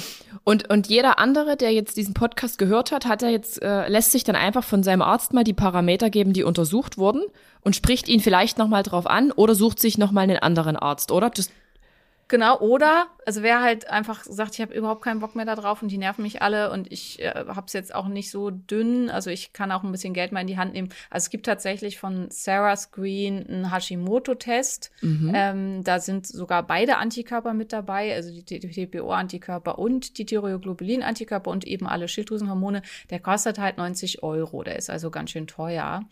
Aber dafür ähm, hat man dann zumindest, was die Blutwerte angeht, von Schilddrüsenseite her ähm, ein sehr gutes Ergebnis und man muss nicht diskutieren. Also vielen ist es halt, also ich persönlich selber bei mir, ähm, ich nehme mir halt selber immer Blut ab und zahle das einfach selbst, weil ich halt überhaupt keine Lust habe, das mit irgendwem auszudiskutieren, was, warum ich das jetzt will und so weiter. okay. Aber das ist ja schon mal ein sehr, sehr guter Ansatzpunkt für jemanden, der vielleicht sehr verzweifelt ist und meint, es, hier stimmt noch was nicht, ich bin dauerschlapp, ich habe keine Depression, ich habe viele Dinge abklären lassen und irgendwie, ja, ist mir das alles zu mau. Dann einfach die 90 Euro in die Hand nehmen. Wa warum nicht? Wenn du sagst, Genau, es ist ja, aussagekräftig, warum nicht? Ja, also für die Schilddrüse auf jeden Fall aussagekräftig. Was wir natürlich auf jeden Fall, was ich am Anfang gesagt habe, dass es eben viele gibt, die unter Müdigkeit, Erschöpfung leiden, die nichts mit der Schilddrüse haben. Ähm, ja, also da ist halt mein vier Wochen äh, Anti-Entzündungsprogramm, das geht ja um diese ganzen Kasi, also es haben, äh, also laut WHO ist sti chronisch stille Entzündung die der Erkrankungsgrund Nummer eins weltweit. Also da und da sind die Zahlen halt nicht mehr bei 10 Prozent, sondern so eher, eher so bei, je nachdem, wo man guckt, also in Amerika bei 70, 80, in Deutschland so bei 45 Prozent. Also wirklich ganz, ganz hohe Zahlen. Und das kann halt eben auch mit dahinter stecken. Und das ist dann noch wieder eine ganz andere Geschichte. Aber ja. Jetzt kommt eine, eine ganz andere Geschichte von mir. Ich meine, du hast die auch wieder mit begleitet. Ähm, vor einem, vor über, vor einem Jahr und vier Monaten, also nach Weihnachten vor einem Jahr, habe ich plötzlich einen dicken Knöchel bekommen. Mein linker Knöchel wurde einfach dick. Und dann bin ich zu, zur Orthopädin gegangen. Ich war sogar im Krankenhaus, weil man gedacht hat, ich habe vielleicht eine Thrombose auf der linken Seite. Also auch der ganze Unterschenkel war so ein bisschen dicker. Und es wurde nichts festgestellt, keine Thrombose. Ähm, dann haben die mich zum MRT geschickt und der auswertende MRT-Arzt hat gesagt, Radiologe nennt man das, ne? hat ja. gemeint, Frau Kollessar, Sie hören sofort auf mit Ihrem Sport. Sie machen jetzt gar nichts mehr. Ihr Fuß ist hochgradig entzündet. Uh. Und äh, komplett Schonung. Meine Orthopädin, die konnte ja auch nur darauf zurückgreifen, was der Arzt da geschrieben hatte und hat mir dann Bandage. Die Bandage hat nicht gereicht. Der Fuß wurde einfach nie wieder, der wurde nicht dünn. So, und dann kam ich zu dir und haben wir auch ein bisschen rumexperimentiert und dann kam raus, Adrienne, verzichte doch mal auf Soja. Irgendwann zwischenzeitlich habe ich dann erfahren, ich habe eine Sojaunverträglichkeit und habe aber Tonnen an Sojajoghurt in meinem Porridge gegessen und zudem Hafer. Ich, Soja-Granulat hast du, glaube ich, auch oft noch gegessen, ne? So im Porridge und so. Ich habe alles, alles gegessen, weil ich dachte, es ist gut und man stellt ja jetzt auf vegan um und vegan ist ja nicht so schlecht oder mal ab und zu Milchprodukte wegzulassen. So. Und irgendwann, siehe da, im Sommer hatte ich einen, habe ich einen richtig dicken Fuß bekommen, der war richtig aufgeblasen. Da hast du mir noch erklärt, wie man so einen komischen Verband macht. Per Video. Und danach war Ruhe. Das heißt, mein Knöchel war nie wieder so dick wie vorher. Ich war auch bei der Osteopathin, die war auch am Ende, alle haben gesagt, dein Lymphödem ist schlimmer geworden. Und im Endeffekt aber war es die Unverträglichkeit, die diagnostizierte Unverträglichkeit auf Soja und Hafer, Haferflocken, Hafermilch, Albtraum. das ist halt genau dieser Punkt. Also das ist dann halt, der Körper sucht sich dann immer den, also es ist definitiv bei dir halt eine Schwachstelle. Also da ist irgendwas mhm. und in dem tritt dann halt auf an der Stelle, wo es besonders äh, schwach ist. Mhm. Ähm, in der Medizin nennt man, äh, gibt es da, also wird es beschrieben als die Reihenhausphänomen, äh, das Reihenhausphänomen. Wenn ich so eine Reihenhaussiedlung habe, wo ein äh, Garten, ein Haus steht leer und da kümmert sich keiner mehr drum, mhm. dann fängt irgendwer an, Dreck in den Garten zu schmeißen. und äh, erstmal ist es halt, und dann liegt da halt nur eine Cola-Dose oder mhm. so. Und erstmal ist es halt noch überhaupt nicht schlimm. Aber weil da jetzt schon eine, eine Cola-Dose liegt, denken sich alle anderen, ja, pff, kann ich dann ja auch reinwerfen. Mhm. Und dann vermüllt halt dieses Ding komplett und es ist halt keiner mehr da, der sauber macht. Und so ist das halt in unserem Körper auch. Und bei dir gibt's halt offensichtlich eine Schwachstelle im Lymphabfluss der Beine. Das ist ja auch bekannt bei ja. dir. Ähm, und ähm, speziell halt eben offensichtlich äh, jetzt auch nur auf einer Seite am Fuß, ähm, wo das halt besonders ausgeprägt ist. Und durch die zusätzliche Entzündung, die der Konsum von Lebensmitteln, die bei dir immunologisch unverträglich sind und mhm. dadurch halt dann zu äh, Ausschüttung von Entzündungsfaktoren führt, ähm, hat dann eben dazu geführt, dass dieses schwächste Glied massiv mhm. angeschwollen ist. Weil Ödem, also Wasser irgendwo hin, heißt immer äh, das, was ich vorhin schon gesagt habe bei den Bodybuildern, help me. das, okay. das ist halt immer ein Zeichen von, hier ist Entzündung, irgendwas stimmt überhaupt nicht. Und im Prinzip hatte der Kollege nicht so Unrecht, ne? aber die, die Therapie war halt Quatsch, weil die Entzündung ist halt nicht entstanden durch deinen Sport oder durch deine Bewegung, sondern dadurch, dass eben in deinem Körper insgesamt so viel Entzündung war. Krass, und darauf wäre ich nie gekommen. Ich habe wirklich so lange diese Bandage und am Ende ja sogar so einen richtigen festen Schuh getragen, so dass ich dann schon wieder Rückenschmerzen bekommen habe, weil diese, diese Schuhe, diese Klotz, wie nennt man die, die, die Dinger? Cast. ja, ganz genau. Jetzt habe ich dieses fast nagelneue Ding bei mir zu Hause stehen. Ich weiß noch nicht, was ich damit mache, weil ich habe es ja bezahlt, meine Krankenkasse hat bezahlt. Ich muss das irgendjemandem zukommen lassen. Ja, Spende an die ukrainischen Flüchtlinge. Die wollen im Augenblick äh, alles, was halt medizinischen Kram angeht. Ich habe irgendwie ja? auch gerade unsere ganzen Restbestände aus der Praxis gespendet. Ja, das, alles interessiert. das ist ein schweineteures Ding gewesen. Ich habe das im Prinzip gefühlt drei Wochen getragen. Das ist wie neu. Also ja, es, ja. stinkt jetzt Aber auch nicht nach meinen Füßen. Ja, aber ist halt auch echt äh, ernst. Also, äh, wenn du, was weiß ich, da, also die Wahrscheinlichkeit, dass von den großen Massen an Menschen irgendwer halt umgeknickt ist oder irgendwas ja. unseren Cast braucht, ist halt total hoch. Cool. Und wie du sagst, die sind halt teuer. Und das richtig teuer. Das ist halt was, was Sinn macht. Also ist es tatsächlich so, es gibt bei Menschen, kann man es so pauschal sagen, viele Unverträglichkeiten, die unentdeckt sind und der Körper äußert das durch irgendwelche Dinge. Die Leute bekommen irgendwie jetzt schwillt plötzlich die Hand an, da bekommt man jetzt irgendeine Bandage da drum, aber eigentlich ist damit ja die Ursache nicht bekämpft. Das ist so ganz oft gängige Praxis, oder? Weil man oft genau, äh, genau. nicht weiß, woher es kommt. Ja. Also, sollte, also das ist halt mhm. das, was funktioneller Medizin, äh, funktionelle Medizin von symptomatischer Medizin unterscheidet. Ne? Bei der symptomatischen Medizin ist halt, du hast Kopfschmerzen und kriegst eine Kopfschmerztablette und bei der funktionellen Medizin ist man versucht rauszufinden, warum hat man Kopfschmerzen oder halt eben, warum ist der Fuß dick oder die Hand oder was auch immer und versucht halt dahinter zu kommen, was da, ja, was dahinter steht. Sollten Betroffene dann doch öfter mal sich, ich werde auch, das werde ich auch ganz oft gefragt, äh, so Unverträglichkeitstests machen. Adrienne, was hast, was, wie hat man das und das festgestellt? Und ich sage immer, ich war bei Dr. Koch, die hat Blut abgenommen und das, so. Aber sollte da mal der ein oder andere mal mehr irgendwie hinschauen und vielleicht sagen, okay, jetzt mache ich doch mal so einen Test und testen dann die Tests auch alles, was möglich ist? Es gibt ja auch solche Tests wie dieses Myelykon, wo, was man zu Hause machen kann. Ist sowas gut? Ist das Schrott? Äh, wie geht man denn vor, wenn man irgendwie denkt, hm, irgendwie ist ja was komisch? Das Problem ist halt, äh, gerade auch bei diesen Tests, die man einfach so kaufen kann, dass es halt so viele unterschiedliche ähm, Tests gibt. Und also was oft bei diesen, die man einfach so kaufen kann, getestet wird, sind die IgG-Antikörper, äh, also Immunglobulin G. Und Immunglobulin G bildet der Körper auf alles, was in ihn reinkommt, was fremd ist. Mhm. Das heißt, wenn ich unter diesen, dieser Darmpermeabilitätsstörung, also diese Undichtigkeit der Darmschleimhaut, leide, was, wie ich vorhin schon gesagt habe, bei Hashimoto-Patienten ganz, ganz häufig der Fall ist oder auch sonst bei Menschen, die halt irgendwie mit Müdigkeit, Erschöpfung, chronischer Entzündung zu tun haben, aus welchen Gründen auch immer, ähm, dann ist die Wahrscheinlichkeit halt wahnsinnig hoch, dass alle möglichen Fremdproteine in den Körper reinkommen, auf die der Körper dann reagiert. Mhm. Tendenziell reagiert er dementsprechend auf alles, was man häufig isst. Also wenn ich halt oft, ähm, ja, keine Ahnung, Spinat Spinat, ähm, Tomaten mhm. und Weizen esse, dann werde ich halt darauf sehr, sehr stark reagieren.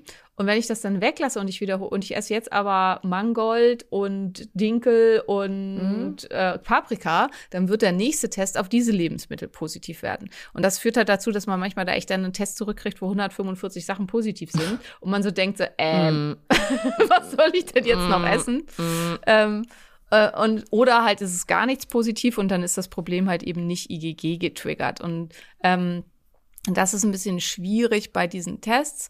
Ähm, es gibt die dann halt in Kombination noch mit Komplementreaktionen. Das sind so Immunreaktionen, um zu gucken, ob der Körper nicht nur reagiert, sondern die auch wirklich als Feind erkennt und bekämpft. Mhm. Die sind ein bisschen besser als Tests.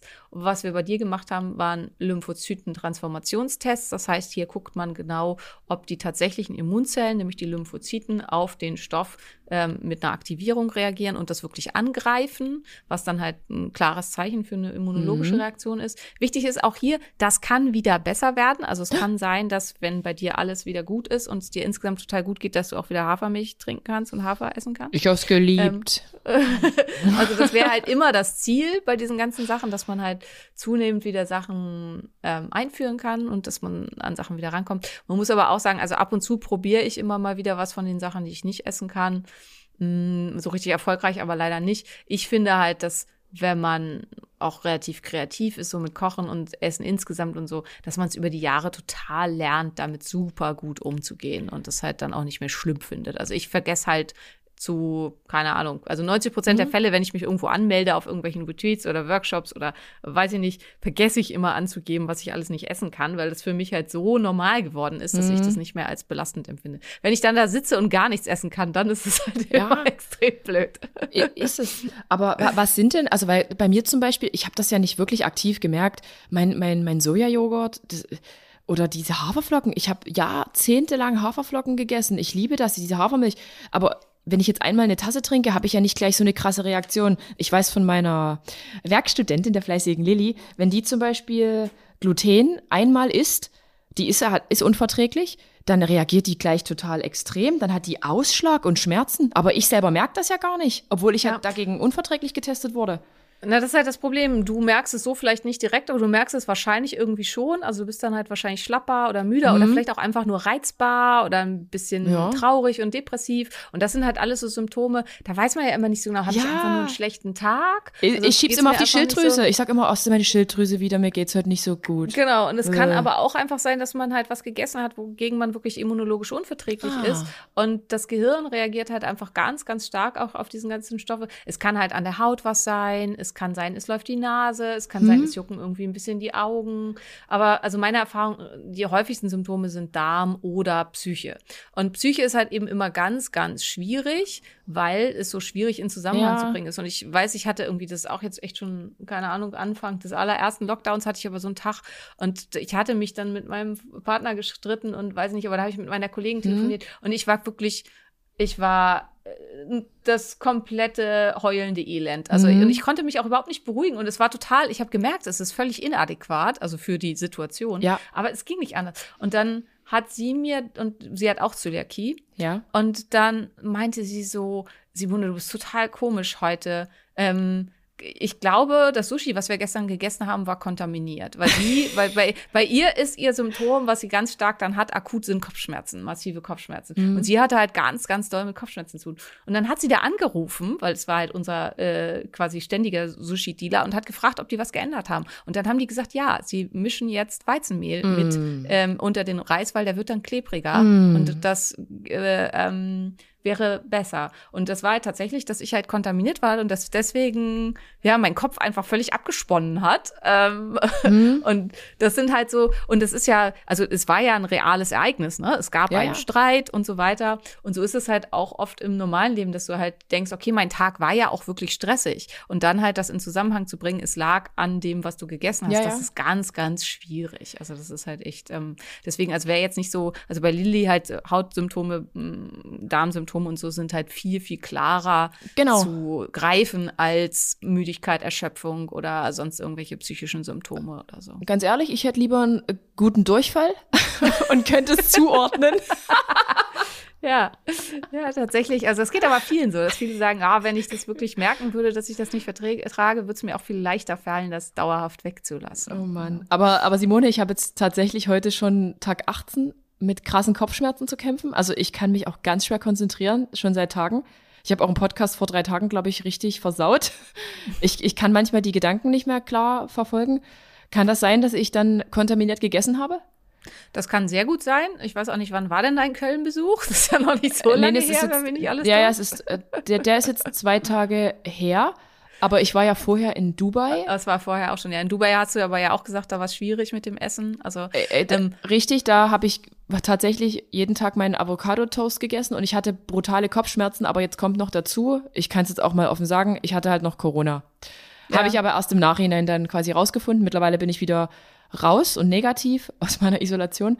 Ähm, aber habe trotzdem wirklich die Kopfschmerzen, Simone. Ich drehe durch. Jetzt kommt ihr dazu es ist so, ist so traurig, Leute. Ich habe noch eine Histaminintoleranz. Jetzt haben wir ja gedacht, wir beiden, okay, dann mein Histaminfass ist vielleicht voll ich weiß es nicht mehr. Ich kann es mittlerweile nicht mehr zuordnen. Ich kann kaum mehr aus meinen kleinen Äuglein gucken. Das Problem ist halt, dass natürlich die Corona-Infektion halt massiv Entzündungen im Körper auslöst, massiv alle Sachen nach oben treibt und dadurch halt auch wahnsinnig viel Histamin freisetzt. Okay. Und dann ist halt, mhm. und äh, Avocado ist ein ähm, Mastzell-Liberator, setzt also auch nochmal extra Histamin frei. Gluten verträgst du, so geht so, das weißt du auch, dass dir nee. das Kopfschmerzen und Schwäche und so weiter verursacht. Moment, Avocado, Avocado ist gleich Histamin?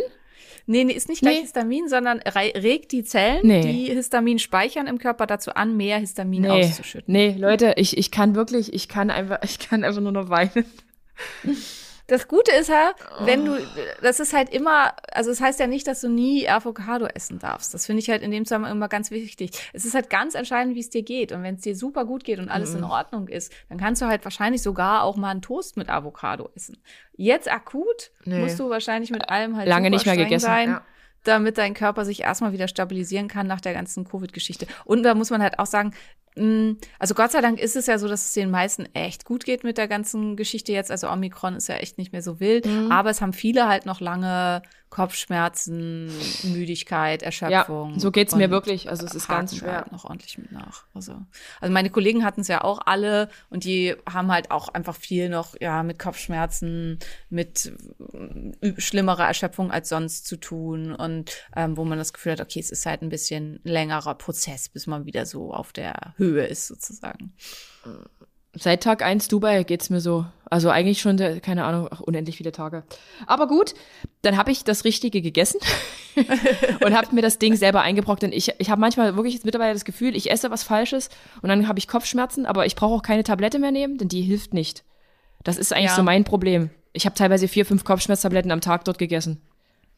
Also Kopfschmerztabletten helfen halt da meistens halt auch gar nicht, weil es ein anders ausgelöster Kopfschmerz ist.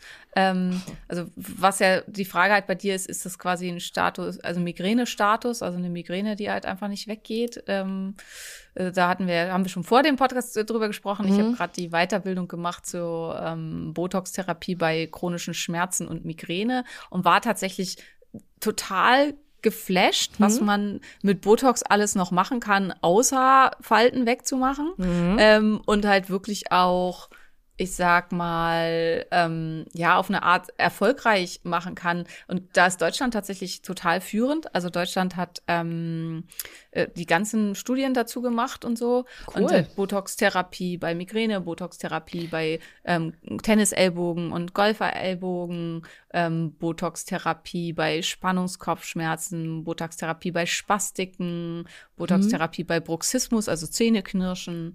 Ähm, Habe ich auch. alles mit wirklich total guten Ergebnissen, was man da halt einfach bedenken muss. Also das muss halt wirklich jemand machen, der das so gelernt hat, weil viele springen da jetzt auf den Zug auf. Da haben wir auch drüber gesprochen, mhm. dass dein Schönheitschirurg gesagt hat, ja, das bringt nichts.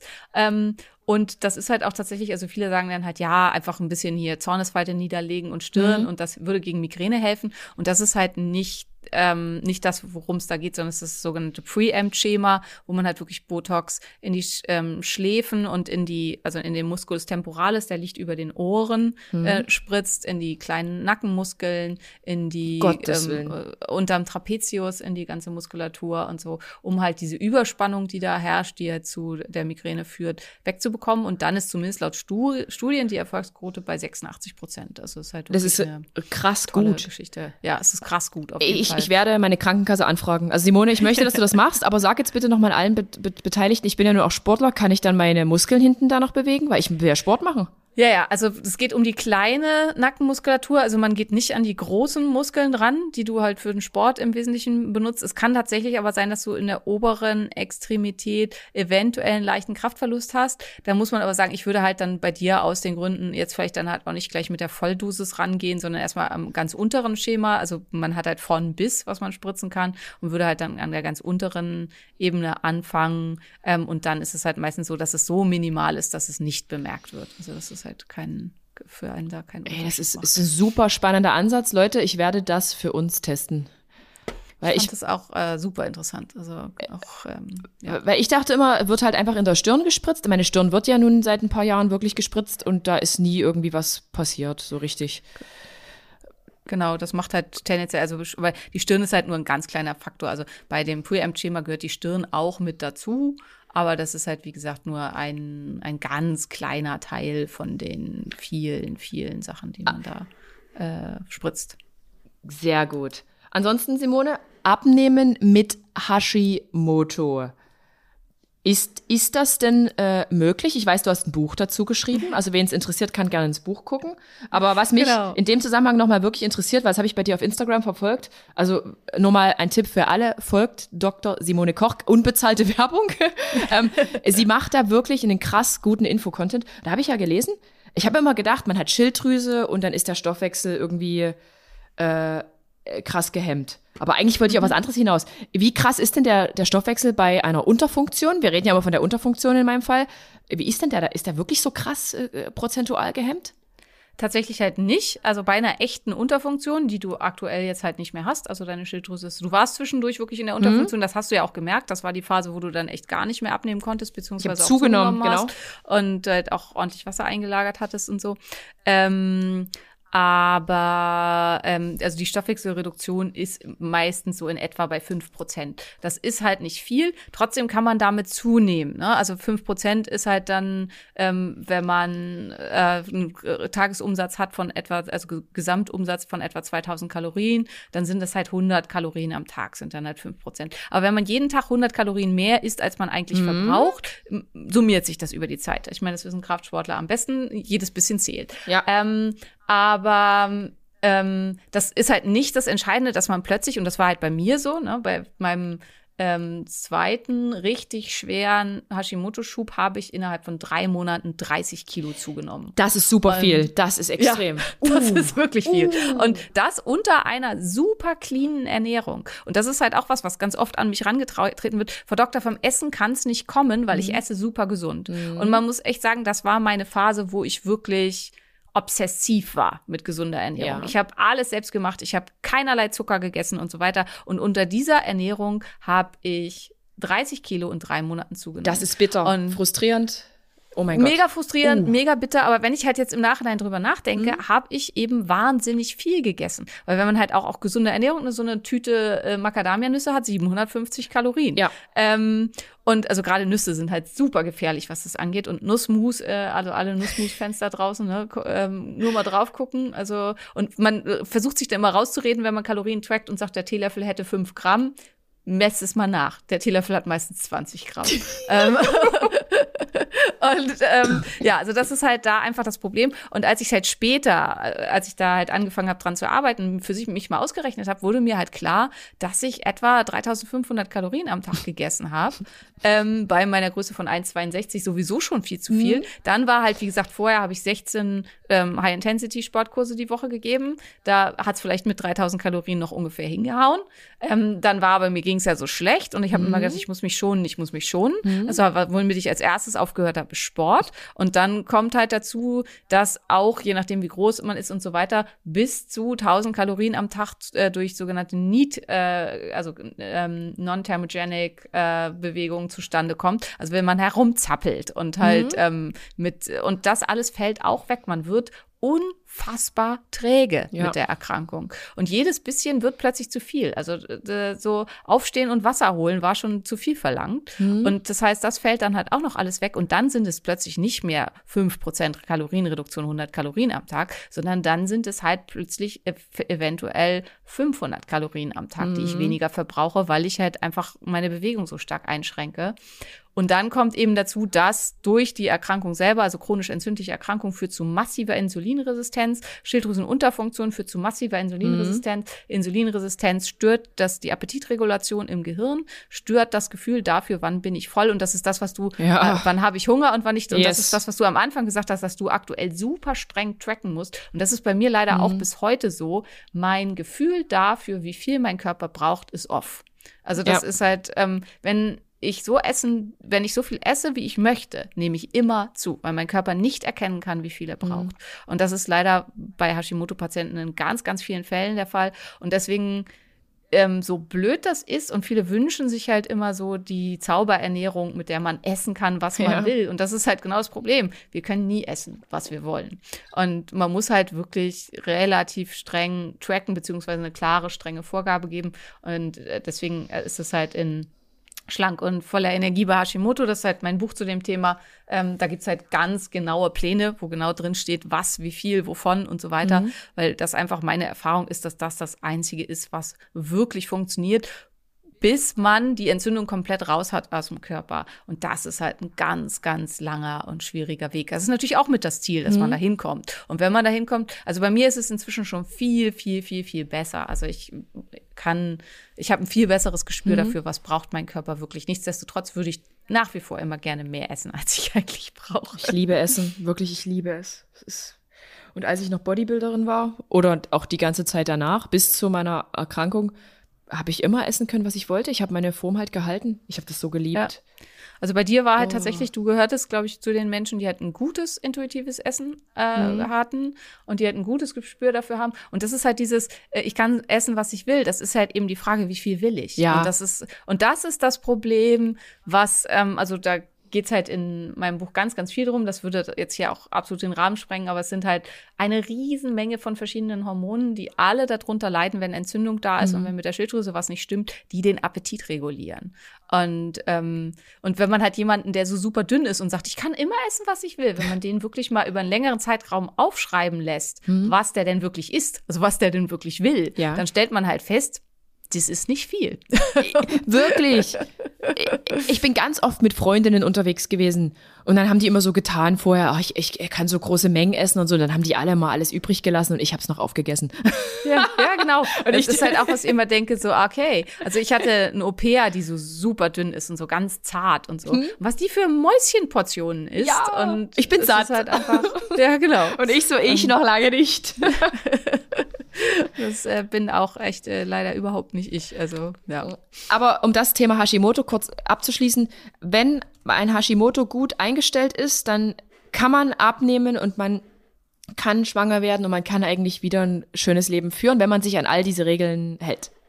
Absolut. Okay. Und also äh, einfach, ich äh, versuche da selber ja immer als Fallbeispiel voranzugehen, mhm. sozusagen. Ähm, die 30 Kilo habe ich auch komplett wieder abgenommen, mhm. halte die jetzt mit kleinen Schwankungen. Aktuell ist wieder ein bisschen eine Schwankung nach oben um drei Kilo, aber prinzipiell halte ich die seit 2017 durchgängig, mhm. ohne dass ich jemals wieder zugenommen hatte. Ich glaube, alle, die mich kennen, mhm. empfinden mich als einen hochenergetischen Menschen. Ähm, die meisten meiner Probleme konnte ich beheben. Und wichtig ist, dass einem immer klar ist, dass halt jederzeit was wiederkommen kann und dass man mhm. auf sich aufpassen muss. Aber prinzipiell, ähm, ja, äh, kann man wieder ein sehr gutes und ähm, energiereiches Leben leben, auch wenn man Hashimoto hat. Sehr gut. Aber würdest du sagen, dass ich dann mein, mein neues Essverhalten als essgestört bezeichnen muss? Weil viele sagen ja dann, oh, die ist das nicht mehr und die ist das nicht mehr. Ist es dann eine, schon wieder eine Essstörung? Nee, oder? Es ist halt einfach eine angepasste Ernährung. Genau, du machst es ja nicht, weil du das äh, willst, nee. sondern weil du das musst. Und das ist halt ein Riesenunterschied. Okay. Und ähm, wenn mir jemand sagen würde, äh, also wenn es jetzt halt, also zum Beispiel auch, ich bin da halt überhaupt nicht, wenn es das jetzt, wenn das jetzt wirklich kommt, dieses Zeug, dass man halt eben auch ein Weizenbrötchen essen kann, wirklich ohne Gluten. Weizen ist nicht gesund und ich werde sicherlich halt auch nicht anfangen, das dann dauernd zu essen. Mhm. Aber ich werde halt es auf jeden Fall dann auch mal ab und zu essen. Mhm. Weil das finde ich halt total wichtig, dass man auch, also dieses Obsessive, und man muss ja sagen, das findet sich sowohl im Gesundheitsbereich als auch im Fitnessbereich ja auch. Mhm. Also die Menschen, die halt einfach gefühlt das, also die wirklich halt eine Orthorexie haben, die das nicht essen können, weil sie sich da quasi vor ekeln oder Angst ja. vor haben und so. Und das ist halt ähm, bei dir überhaupt nicht so und bei mir auch nicht. Mhm. ähm, und ähm, die Sachen, die man sich erlauben kann und wo man dann halt, wenn man dann auch weiß, welche Folgen das. Ich meine, du bist jetzt, du bist quasi für dich aufgeklärt, du weißt Bescheid, ja. du weißt, wenn du äh, den Croissant isst, dann bist du am nächsten Tag müde und platt. Und wenn du halt sagst, das ist es mir wert, ich esse den Croissant. Hm dann ist das halt so. Und bei mir ist zum Beispiel auch, dass ich, bei mir ist es ja viel schlimmer, ne, durch die Zöliakie. Wenn ich was esse mit Gluten, kriege ich blutige Durchfälle und bin mm. dann wirklich zwei, drei Wochen todkrank. Ja. Aber sollte es mich mal nach Neapel verschlagen, werde ich dort eine Pizza essen. Und zwar eine echte. Und dann werde ich sterben, aber es ist mir egal, weil ich liebe Pizza. Pizza ist wirklich das, was ich am meisten vermisse. Mhm. Also ich finde, ich finde, es gibt nichts, was so genial ist wie Pizza. Glutenfreie Pizza ist einfach nicht das Gleiche, egal was man da okay. mit veranstaltet.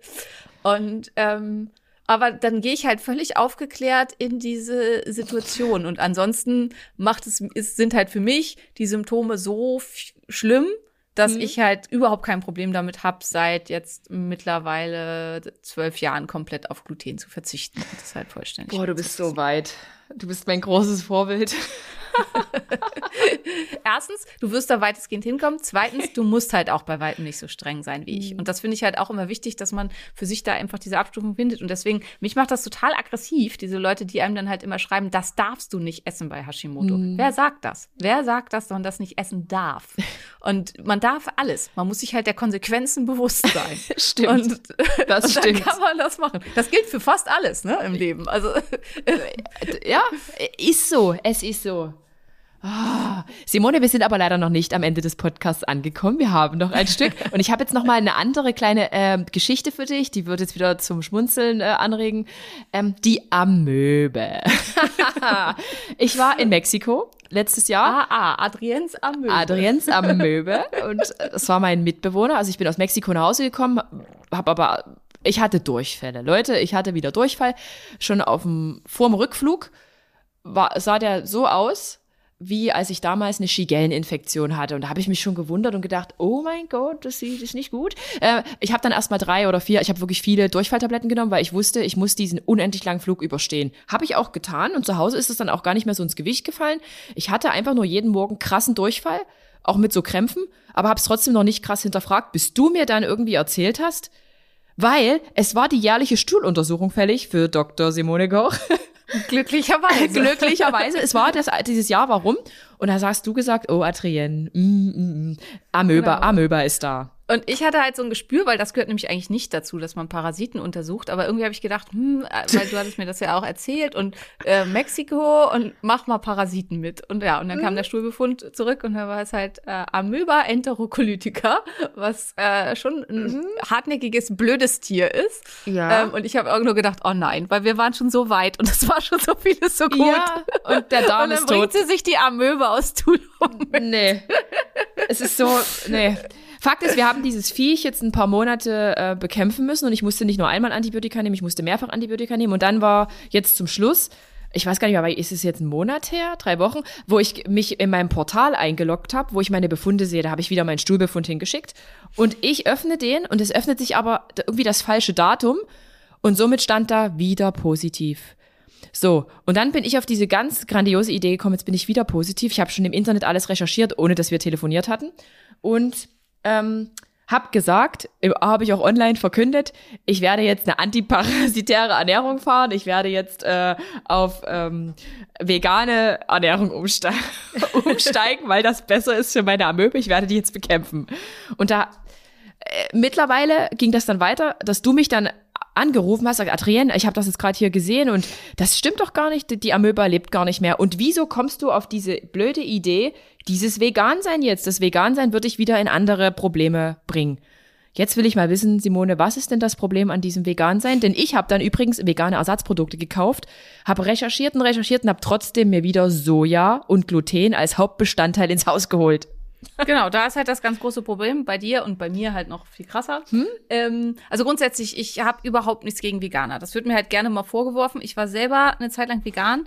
Ähm, das war für mich eine absolute Katastrophe, ähm, aus Gründen, die ich gleich nennen werde. Ich war nie so krank, wie es nach dieser, oder doch, ich war später noch kränker, aber nie so krank in meinem ganz jungen Leben, hm? ähm, wie nach diesem Jahr Veganismus. Äh, inzwischen weiß ich halt auch warum.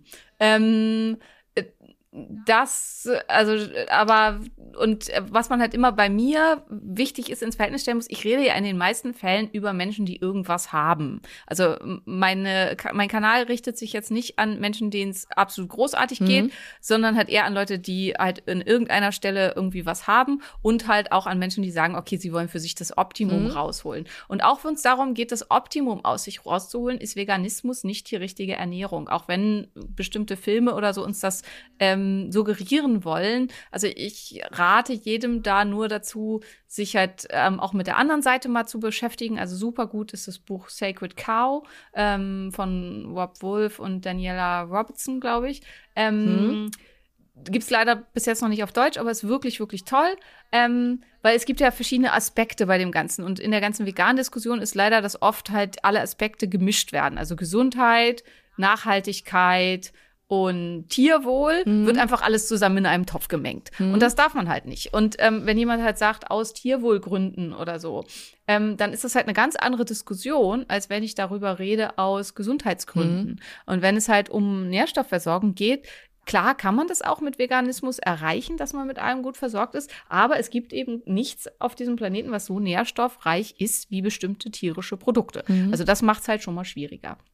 Und dann, dann kommen wir halt jetzt zu den Hashimoto-Erkrankten, die in, haben wir ja vorhin schon gesagt, 80 bis 90 Prozent der Fälle kein Gluten vertragen, in 50 Prozent der Fälle keine Milchprodukte vertragen, mhm. in ähm, 20 bis 30 Prozent der Fälle keine Hülsenfrüchte vertragen und in 10 bis 20 Prozent der Fälle keine Samen und Saaten. Und dann ist halt bei Veganismus die ganz große Frage, was soll man denn dann noch essen? Hm. Und vor allen Dingen, woher, womit decke ich meinen Proteinbedarf? Und dann kann man so machen wie manche veganen Influencer und man kann halt am Tag 40 Kapseln ERAs nehmen. Hm. Damit kann man seinen Proteinbedarf decken. Das ist richtig. Ja.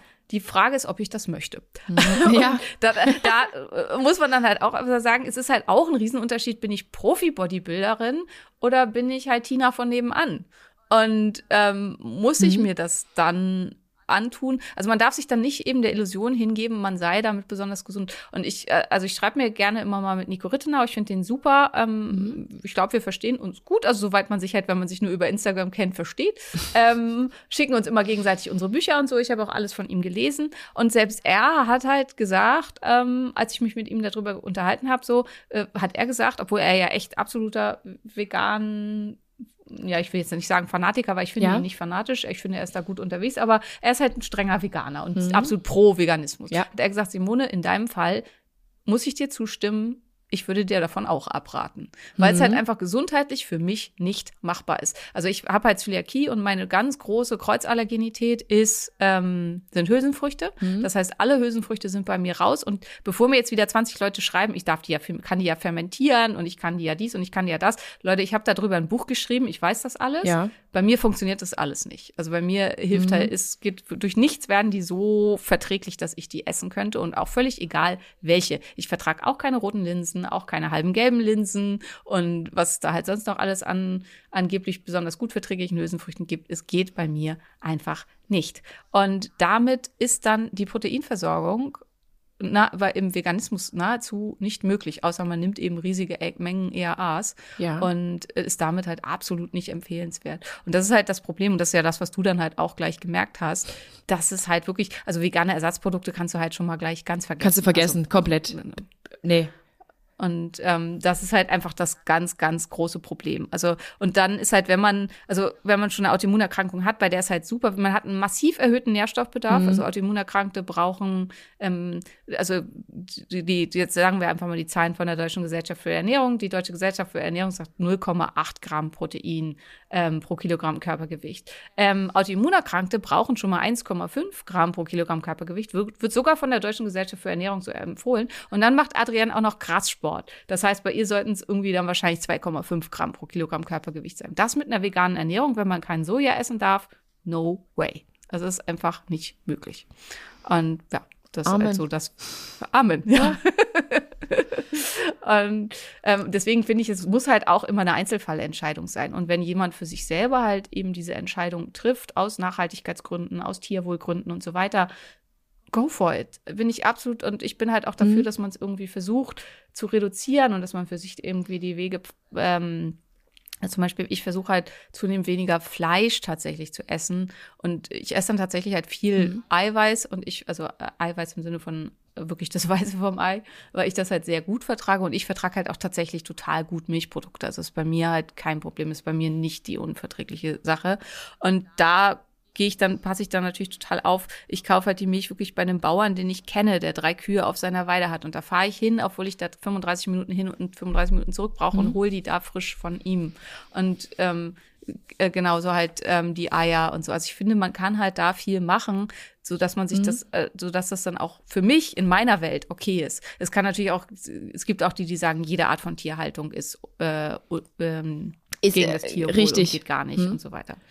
Aber ähm, ich finde halt auch, dass das am Ende halt auch eine persönliche Entscheidung ist. Und in die Diskussion, ist das, wie nachhaltig ist das jetzt halt, äh, retten wir damit unseren Planeten, möchte ich eigentlich nicht reingehen, weil mhm. das ist halt sehr, sehr, sehr ausschweifend. Wer da Lust hat, mal reinzuhören, obwohl ich glaube, wir haben das nur für, für, für ja. ähm, Fisch äh, auseinandergedröselt. Also wir haben, Maria und ich haben eine Folge über Fisch gemacht, über Seaspiracy, ähm, was man einfach, äh, da könnt ihr gerne mal gucken, guckt euch mal Cowspiracy oder Teaspiracy, äh, Seaspiracy an und guckt dann am Ende den Abspann und guckt euch an, wer hat den Film bezahlt. Und dann werdet ihr halt feststellen, hm. die Erbsenproteinindustrie. Nein, und wirklich? Dann, äh, ähm, und dann darf man halt nochmal drüber nachdenken, Hä? Wie absolut für bare Münze ist das zu nehmen, was da erzählt wird. Und das haben wir halt für Seaspiracy so ein bisschen auseinandergedröselt, dass es halt immer auch eine Frage ist, wie man was in Kontext stellt und so. Und dass man halt, dass diese Netflix-Dokus halt kein solider ähm, und ähm, wie heißt das? Also das ist kein Journalismus, der äh, auf Fakten beruht, okay. sondern ist halt ganz viel manipulativ emotional. Und das ist halt vielen einfach nicht klar. Und also es gilt für all diese Filme halt eben auch ähm, hier Game Changer und so. Game Changer ist komplett von der Erbsenproteinindustrie bezahlt worden. Krass. Und, ähm, und die meisten Aussagen in diesen Filmen sind falsch. Und ähm, das ist halt was, was mich dann aufregt. Gar nicht wer Veganer sein soll, möchte, soll Veganer sein, mhm. aber bitte aus den richtigen Gründen. Und das ist halt genauso wie, wenn du dein Croissant essen darfst, willst, dann isst dein Croissant, aber bitte aus den richtigen Gründen. Mhm. Nicht, weil du halt behauptest, Croissant sei in irgendeiner Form gesund mhm. oder ohne Gluten wär, würde der Darm schlecht werden oder was da immer gerne argumentiert wird. Das ist halt alles Quatsch. Das einzige sinnvolle Argument ist, ich will jetzt aber diesen Croissant. Und ich lebe mit allen Konsequenzen. Ich habe wirklich nur zweimal reingebissen. Ich schwör's dir, ich, es war nicht so geil. Und wenn ein Croissant nicht geil ist, dann esse ich es auch nicht auf. Habe ich keinen Bock mehr. Ja. Nee, die Kalorien spare ich mir. Und wenn man halt zum Beispiel sagt, bei Veganismus, ich habe wenig Geld und mhm. ich schaffe es halt nicht, mich wirklich aus nachhaltig biologischer Landwirtschaft von ähm, absolut äh, bestmöglich gehaltenen Tieren und so, das kann ich mir nicht leisten, weil das ist Schweine. Es ist super teuer. Einfach ja. nicht anders sagen. Ähm, dann und ich will da das Beste in meinen Möglichkeiten für den Planeten tun, tun und ich habe keinerlei Erkrankung. Mhm. Go vegan. Also das ist halt, da bin ich halt absolut dabei. Aber wenn man halt auch ähm, und das kann man ja auch einfach mal sagen, so wie ich halt ein bisschen besser aufgestellt ist finanziell und halt sich das leisten kann, im wahrsten Sinne des Wortes, halt zum Biobauer mhm. Blankenfelde zu fahren und da Eier und Milch zu holen von den drei Kühen, die der auf seinem Hinterhof hat und ähm, da dann einfach für den Liter Milch 5,80 Euro auszugeben. Allerdings gibt's dann halt auch nicht viel Milch. Und Milch trinke ich auch nicht. Also das ist jetzt nur da ist, mhm. also ich kaufe da dann Joghurt und Sahne und solche Geschichten. Mhm. Ähm, aber dann ist das halt, also das A, natürlich ist meine Entscheidung, aber B würde ich halt auch sagen, ähm, das hat gegenüber dem Veganismus zum Teil dann halt auch erhebliche Vorteile. Allein schon aus Nachhaltigkeitsgründen den ökologischen Fingerabdruck. Ähm, regionaler geht's nicht als das. Mhm. Übrigens, wir haben dieses Cowspiracy haben wir nicht gesehen. Ich habe nur das mit den Fischen gesehen. Ja. Und danach ist mir tatsächlich erstmal der Appetit auf Fisch vergangen. Also die Reportage hat, so wie die zusammengeschnitten war, bei mir trotzdem was bewirkt. Das äh, war ja auch der Plan von dem Film. Äh, absolut. Insofern hat er halt wunderbar funktioniert. Und mir vergeht nie der Appetit. Da bin ich wirklich, da, da bin ich echt egoistisch. Mir vergeht nie der Appetit, aber in dem Fall ist es wirklich so passiert. Und ich esse jetzt wieder Sushi und ich esse auch mal Lachs, obwohl der Lachs da richtig mies weggekommen ist. Aber es ist nicht mehr so das gleiche Gefühl wie vorher. Also danke dafür. ja, also und aber zum Teil ist es halt auch begründet, ne? Also mhm. viele Sachen, warum man halt keinen Fisch essen sollte und bestimmten Fisch und äh, man sollte halt niemals Wal oder Schwertfisch essen und so. Aber das ist halt das, was ich mache und was mir halt so wichtig ist: Differenzierung, mhm. Dinge ins Verhältnis stellen, nicht nicht blind alles glauben, was einem halt irgendwer irgendwo. Ist der Lachs denn und, schlecht? Ja. Ja. Oh. Ja. Also fast aller Lachs ah, schlecht. Ade, das war's. es gibt aber Lachs, der super ist. Also ähm, der ist halt auch wieder super teuer. Aber äh, den kann man zumindest aus gesundheitlichen Gründen völlig bedenken. Welcher ist das? Essen. Safer Salmon heißt die Firma. Und der ist halt auch im Sinne Nachhaltigkeit, also der kommt halt aus Deutschland, der wird ähm, absolut bio und so gezogen, auch unter ganz guten Bedingungen, weil sonst äh, werden die Tiere ja krank und brauchen dann Antibiotika, oh. also die haben halt auch viel Platz und so. Aber die Lachsseite kostet 70 Euro. Was? Und das ist dann halt einfach, ähm, ne, dann ist das halt wirklich auch. Und dann finde ich aber auch bei den Preisen, dann isst man es ja auch nur ganz, ganz selten, weil mhm. das ist ja ansonsten, also das ist dann ja so ein Special-Tweet. Also wir haben halt weil wir das für unseren Podcast äh, recherchiert hatten, habe ich dann mal eine gekauft und man muss halt auch sagen, der leckerste Lachs, den ich jemals gegessen habe. Aber ja, also die Hälfte ist immer noch in meinem Tiefkühler, weil es muss halt was Besonderes bleiben. es ist echt heftig. Also es ist wirklich sehr, sehr teuer. Ja. Ja, ja ähm, absolut. Jetzt mal, ich weiß nicht, ob du das sagen darfst, aber hattest du bei dir Sportler, wo vegane Sportler, die wirklich schlechte Blutwerte hatten? Ja, also auch einen ganzen Haufen an verschiedenen, ja. also von, von, von, vom Profisportler bis zum äh, ich sag mal, Heimsportler mhm. sozusagen, mhm. Ähm, hat natürlich viel auch damit zu tun. Also, das finde ich auch ganz wichtig, es geht. Ne? Also, das, ja. äh, dass ich halt nicht sagen möchte, dass es unmöglich ist. Ähm, aber es ist, ähm, wenn man halt richtig harten Sport treibt, braucht man eine ganz engmaschige Begleitung, die die meisten sich eben nicht nehmen. Und das ist halt auch, wenn da irgendwelche Profisportler gezeigt werden, die halt auch mit Veganismus gut klarkommen mhm. und gute Leistung bringen und so, die werden halt alle vier, fünf Wochen werden die mit allem überprüft, damit die halt keine Mängel entwickeln mhm. und so. Und das ist halt ganz was anderes, als wenn halt Tina von dem Mann das macht.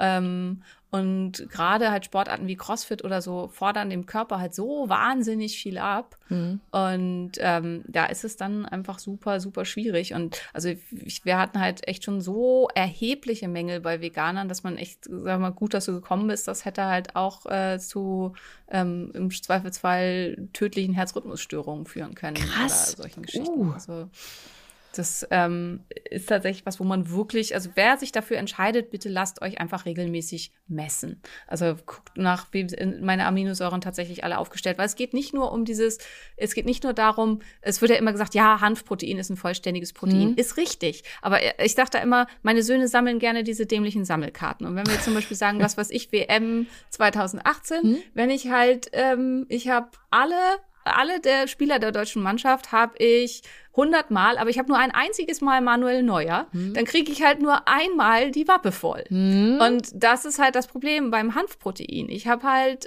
99 äh, Mal alle anderen, aber ich habe halt nur einmal Lysin. Also das ist so jetzt nicht korrekt, das ne? sind keine korrekten Zahlen, aber damit man halt versteht, worum es geht. Und das heißt, ich kann halt nur einmal die Mappe voll machen. Und dann nützt mir halt der ganze andere Kram nix, weil mhm. wenn ich halt Lysin brauche, brauche ich Lysin. Und wenn davon nichts da ist, dann kann ich da halt kein anderes Puzzleteil reinquetschen. Das geht nicht. Okay. Und äh, ähm, und deswegen, also nur zu sagen, das Protein ist vollständig, ist nicht der entscheidende Teil, sondern die Frage ist, wie viel davon braucht man. Also ich habe deswegen auch, also bei mir gibt es einen den Protein-Guide, das kostet auch nur sieben Euro, mhm. wo ich das halt mal alles zusammengetragen hat, welche tatsächliche Wertigkeit haben Proteine, weil es wird oft die biologische Wertigkeit mhm. angegeben. Das ist totaler Bockmist, das kann sich der Hersteller quasi selber ausdenken, wie diese Zahl sein soll ähm, sondern äh, es äh, muss der Dias bestimmt werden, der halt sowohl also ähm, misst, wie gut wird das verdaut, wie gut wird das kann das vom Körper verwertet mhm. werden und wie gut stehen die einzelnen Aminosäuren miteinander im Verhältnis, weil das ist zum Beispiel halt auch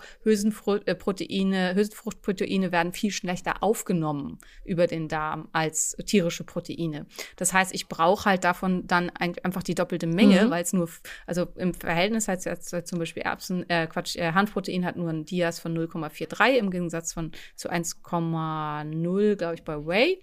Das heißt, es wird halt nur halb so gut, also verwertet insgesamt. Das heißt, ich brauche doppelt so viel davon, um halt auf die gleiche Menge in Anführungsstrichen im Körper zu kommen.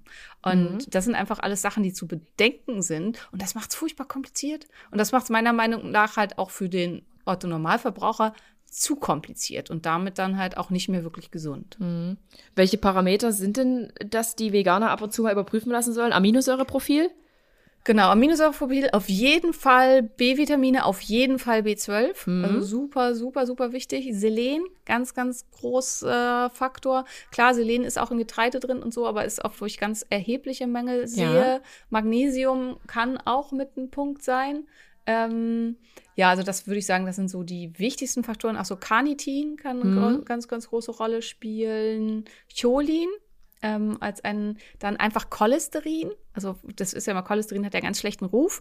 Ähm, mhm. Cholesterin ist die Grundsubstanz für alle unsere Geschlechtshormone. Ohne Cholesterin keine Geschlechtshormone. Die werden daraus gebaut. Spannend. Und ein, Cholester ein Cholesterinmangel macht halt dann auch einen Mangel an Geschlechtshormonen. Und das ist tatsächlich, also gab es ja auch einige sehr bekannte Influencer und so, die dann halt öffentlich gemacht haben, vegan hat mich todkrank gemacht. Und oh. das ist halt meistens das, was da dann da halt dahinter stand. Also wo dann halt die Mens ausgeblieben ist und weiß nicht, weil die halt einfach keine Steroidhormone mehr mhm. produzieren konnten, weil sie so wenig Cholesterin zu sich genommen haben. Und das ist halt auch da, das kann man ausgleichen. Ne? So, ähm, Sonnenblumenlecithin zum Beispiel, halt, er hat ganz viel Cholin, ähm, tue ich mir auch immer morgens in meinen Kakao.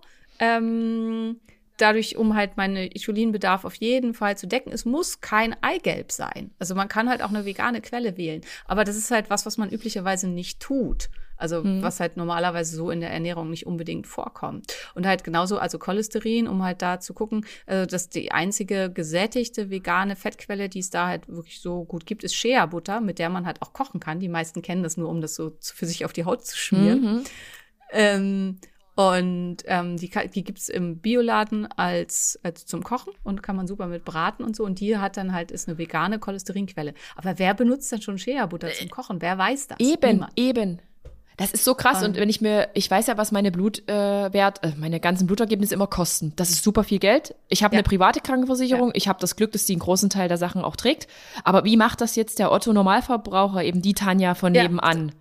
Genau, das ist halt mm. das Punkt. Das, der Punkt ist unmöglich. Also es ist nahezu unmöglich. Und das ist halt auch der Grund, warum in vielen Ländern tatsächlich auch von veganer Ernährung bei Kindern und Babys und Jugendlichen, also und Heranwachsenden, ganz, ganz streng abgeraten wird, weil die meisten halt Eltern weder den, das ist jetzt überhaupt nicht böse gemeint, aber weder den intellektuellen, wissenschaftlichen Hintergrund haben, um das alles zu beachten, noch den finanziellen, um halt wirklich zu gucken, ob das alles hinhaut. Und das ist halt überhaupt nicht die Diskussion, ist das möglich oder nicht, mhm. weil es ist absolut möglich. Ja. Also das ist halt, das steht außer Frage. Es ist auf jeden Fall möglich, das alles gut hinzubekommen und so weiter.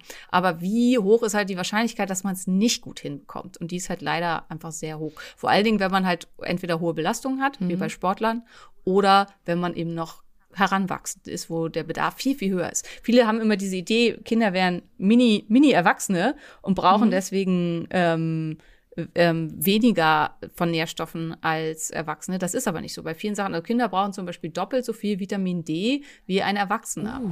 ähm, auch wenn sie nur halb so groß sind. Und ähm, ja, also das äh, auch das nur als so kleiner Ausflug noch nebenbei. Das ist, ist, ist, ist wirklich verrückt. Ähm, was ist für dich die beste vegane Proteinquelle? Gibt es, kann man das sagen? Gibt es sowas? Ähm, also die beste vegane Proteinquelle ist wahrscheinlich tatsächlich Erbsenproteinisolat. Also was die Aufnahme angeht und die Verdaubarkeit und so weiter. Weil Erbsenproteinisolat hat fast die äh, gleiche ähm, äh, hat fast die gleiche Aufnahmefähigkeit wie Whey. Okay. Aber ist halt total chemisch, ne? Also ist halt, äh, ähm, ja. Ich habe nicht für mich gefragt, ich habe nur von Freund gefragt.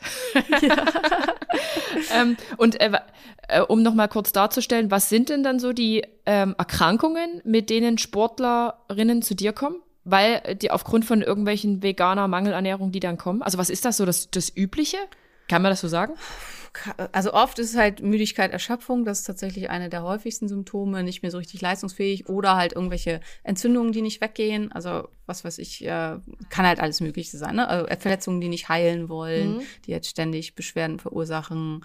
Ähm, Brüche tatsächlich bei den Crossfittern. Mhm. Also, äh, ähm, also wirklich schlimme Dinge. Also beim ganz, ganz normalen Anführungsstrichen, ich, für mich ist das ja schon nicht, äh, aber bei Butterfly äh, Pull-ups, da, äh, ähm, ja die Handgelenke gebrochen, uh, wo man halt denkt oh. so, äh, um Gottes Willen. Und ähm, sowas ist gar nicht so selten. Und das sind dann halt Brüche, die aufgrund von schweren Mängeln auftreten. Okay. Also wo der Körper dann die Belastung nicht mehr halten kann, weil er halt ihm bestimmte Stoffe fehlen, die ähm, nötig wären, um den Knochen stabil zu halten. Und da kommen dann natürlich ganz viele Sachen zusammen. Mhm. Ne? Das sind dann oft halt Frauen, die ex, äh, extensiv Sport treiben, die ähm, ähm, dann auch noch super schlank sind, oft halt sehr schlank bleiben wollen, unterkalorisch essen äh, und dann halt vielleicht noch vegan. Also kommen halt ganz viele Faktoren zusammen, aber trotzdem kann das dann halt dazu führen, dass es einem halt überhaupt nicht mehr geht, äh, gut geht. Und gar, häufigster Grund, glaube ich, da mit Frauen sich vorzustellen, ist Amenorrhoe, also dass die Mens wegbleibt und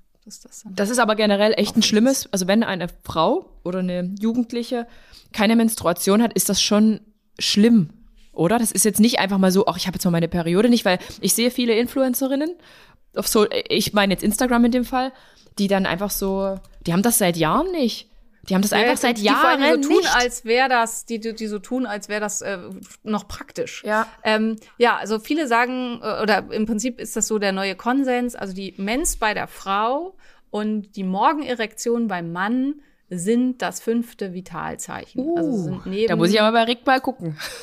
sind neben Blutdruck, Herzfrequenz, Atemfrequenz und Körpertemperatur äh, das fünfte Signal dafür, ob wir gesund sind und es uns gut geht oder nicht. Und Frauen, die keine Mens mehr haben, aus welchen Gründen auch immer, sind nicht gesund. Punkt. Okay. Und dann muss man halt gucken, was ist nicht in Ordnung. Weil wenn der Körper ähm, die Fertilität, also das ist, dafür sind wir auf diesem Planeten. Wir sollen uns vermehren. Also das ist halt das, was die Evolution von uns möchte. Ob wir das selber möchten, ist eine andere Frage. Aber das ist das, was die Evolution von uns mhm. möchte. Wir sollen uns vermehren. Und ähm, wenn wir das nicht mehr, wenn also unser Körper der Meinung ist, dass wir das nicht mehr können, weil es halt uns quasi gefährden würde, fertil zu sein, dann stimmt irgendwas gravierend nicht. Und dann sollte man auf jeden Fall versuchen rauszufinden, was das ist. Und dann halt, und gerade also jetzt bei diesen, das sind ja meistens dann halt im Sportbereich auch sehr, sehr, sehr schlanke mhm. Frauen. Ähm, ich kenne das auch, ich war mal in so einer Fitnessgruppe, wo die dann das halt alle gefeiert haben, weil das ja mhm. so praktisch ja, ist. Ja, super praktisch. Oh. Und ähm, Ironie. Ja, ja. also da fällt mir halt einfach, da bin ich dann halt auch äh, einfach, also ich hatte halt auch keine Lust, mich damit rumzuschlagen. Ich bin dann halt einfach ausgetreten mhm. aus dieser Gruppe.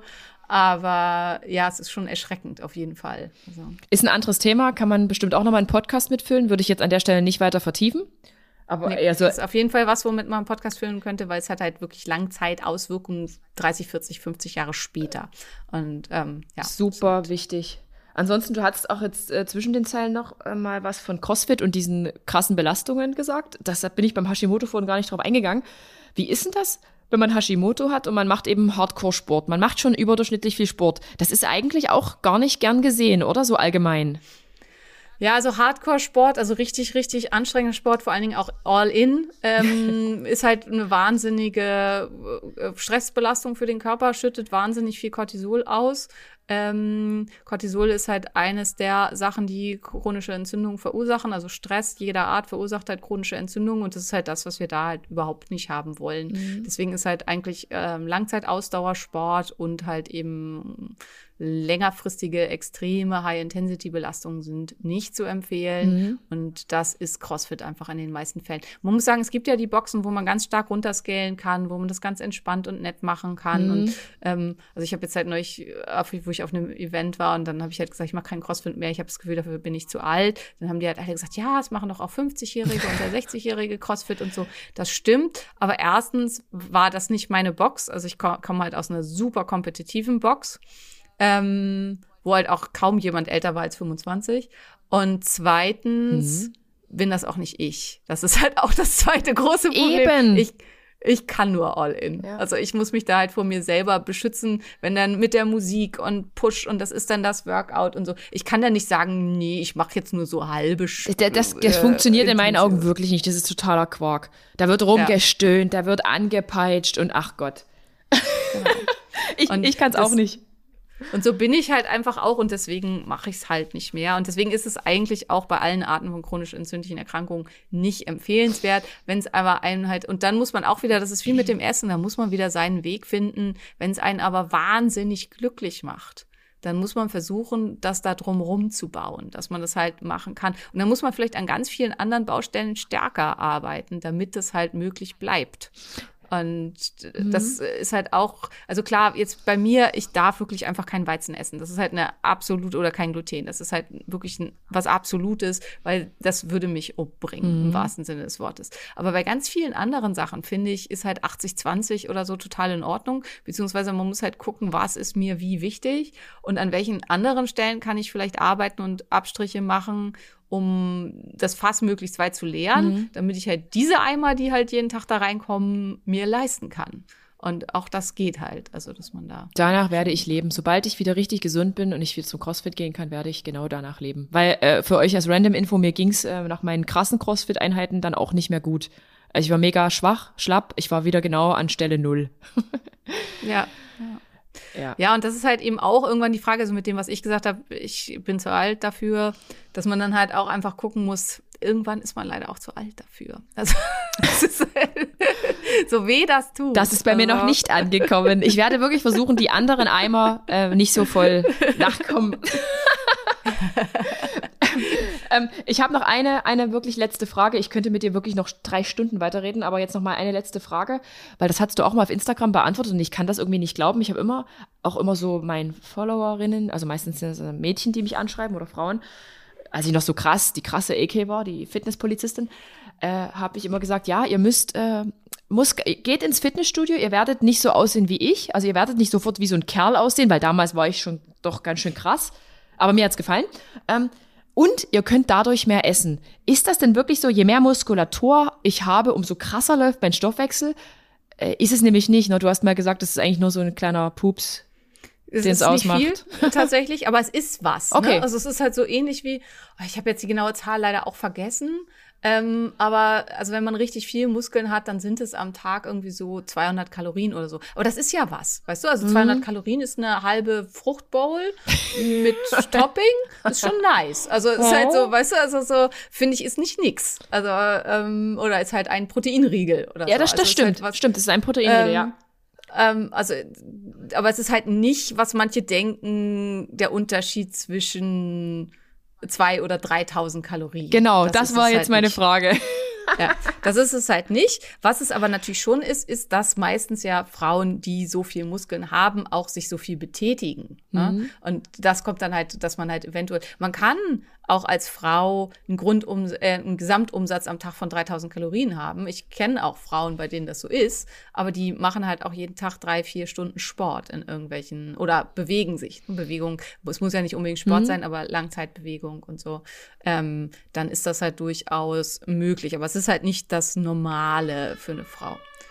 Aber ja, also es, ist, äh, es bringt was, aber es ist halt nicht so viel, wie manche vielleicht denken, weil Frauen halt einfach nicht so viel Muskelmasse haben. Wenn man halt ja. Ugo Ungetüm ist, mhm. ähm, dann werden halt aus den 200 Kalorien dann auch 500, 600 und das lohnt sich dann halt schon richtig. Mhm. Also dann, das ist halt dann schon echt Aber ihr bekommt vom Krafttraining schöne Schultern und einen runden Po.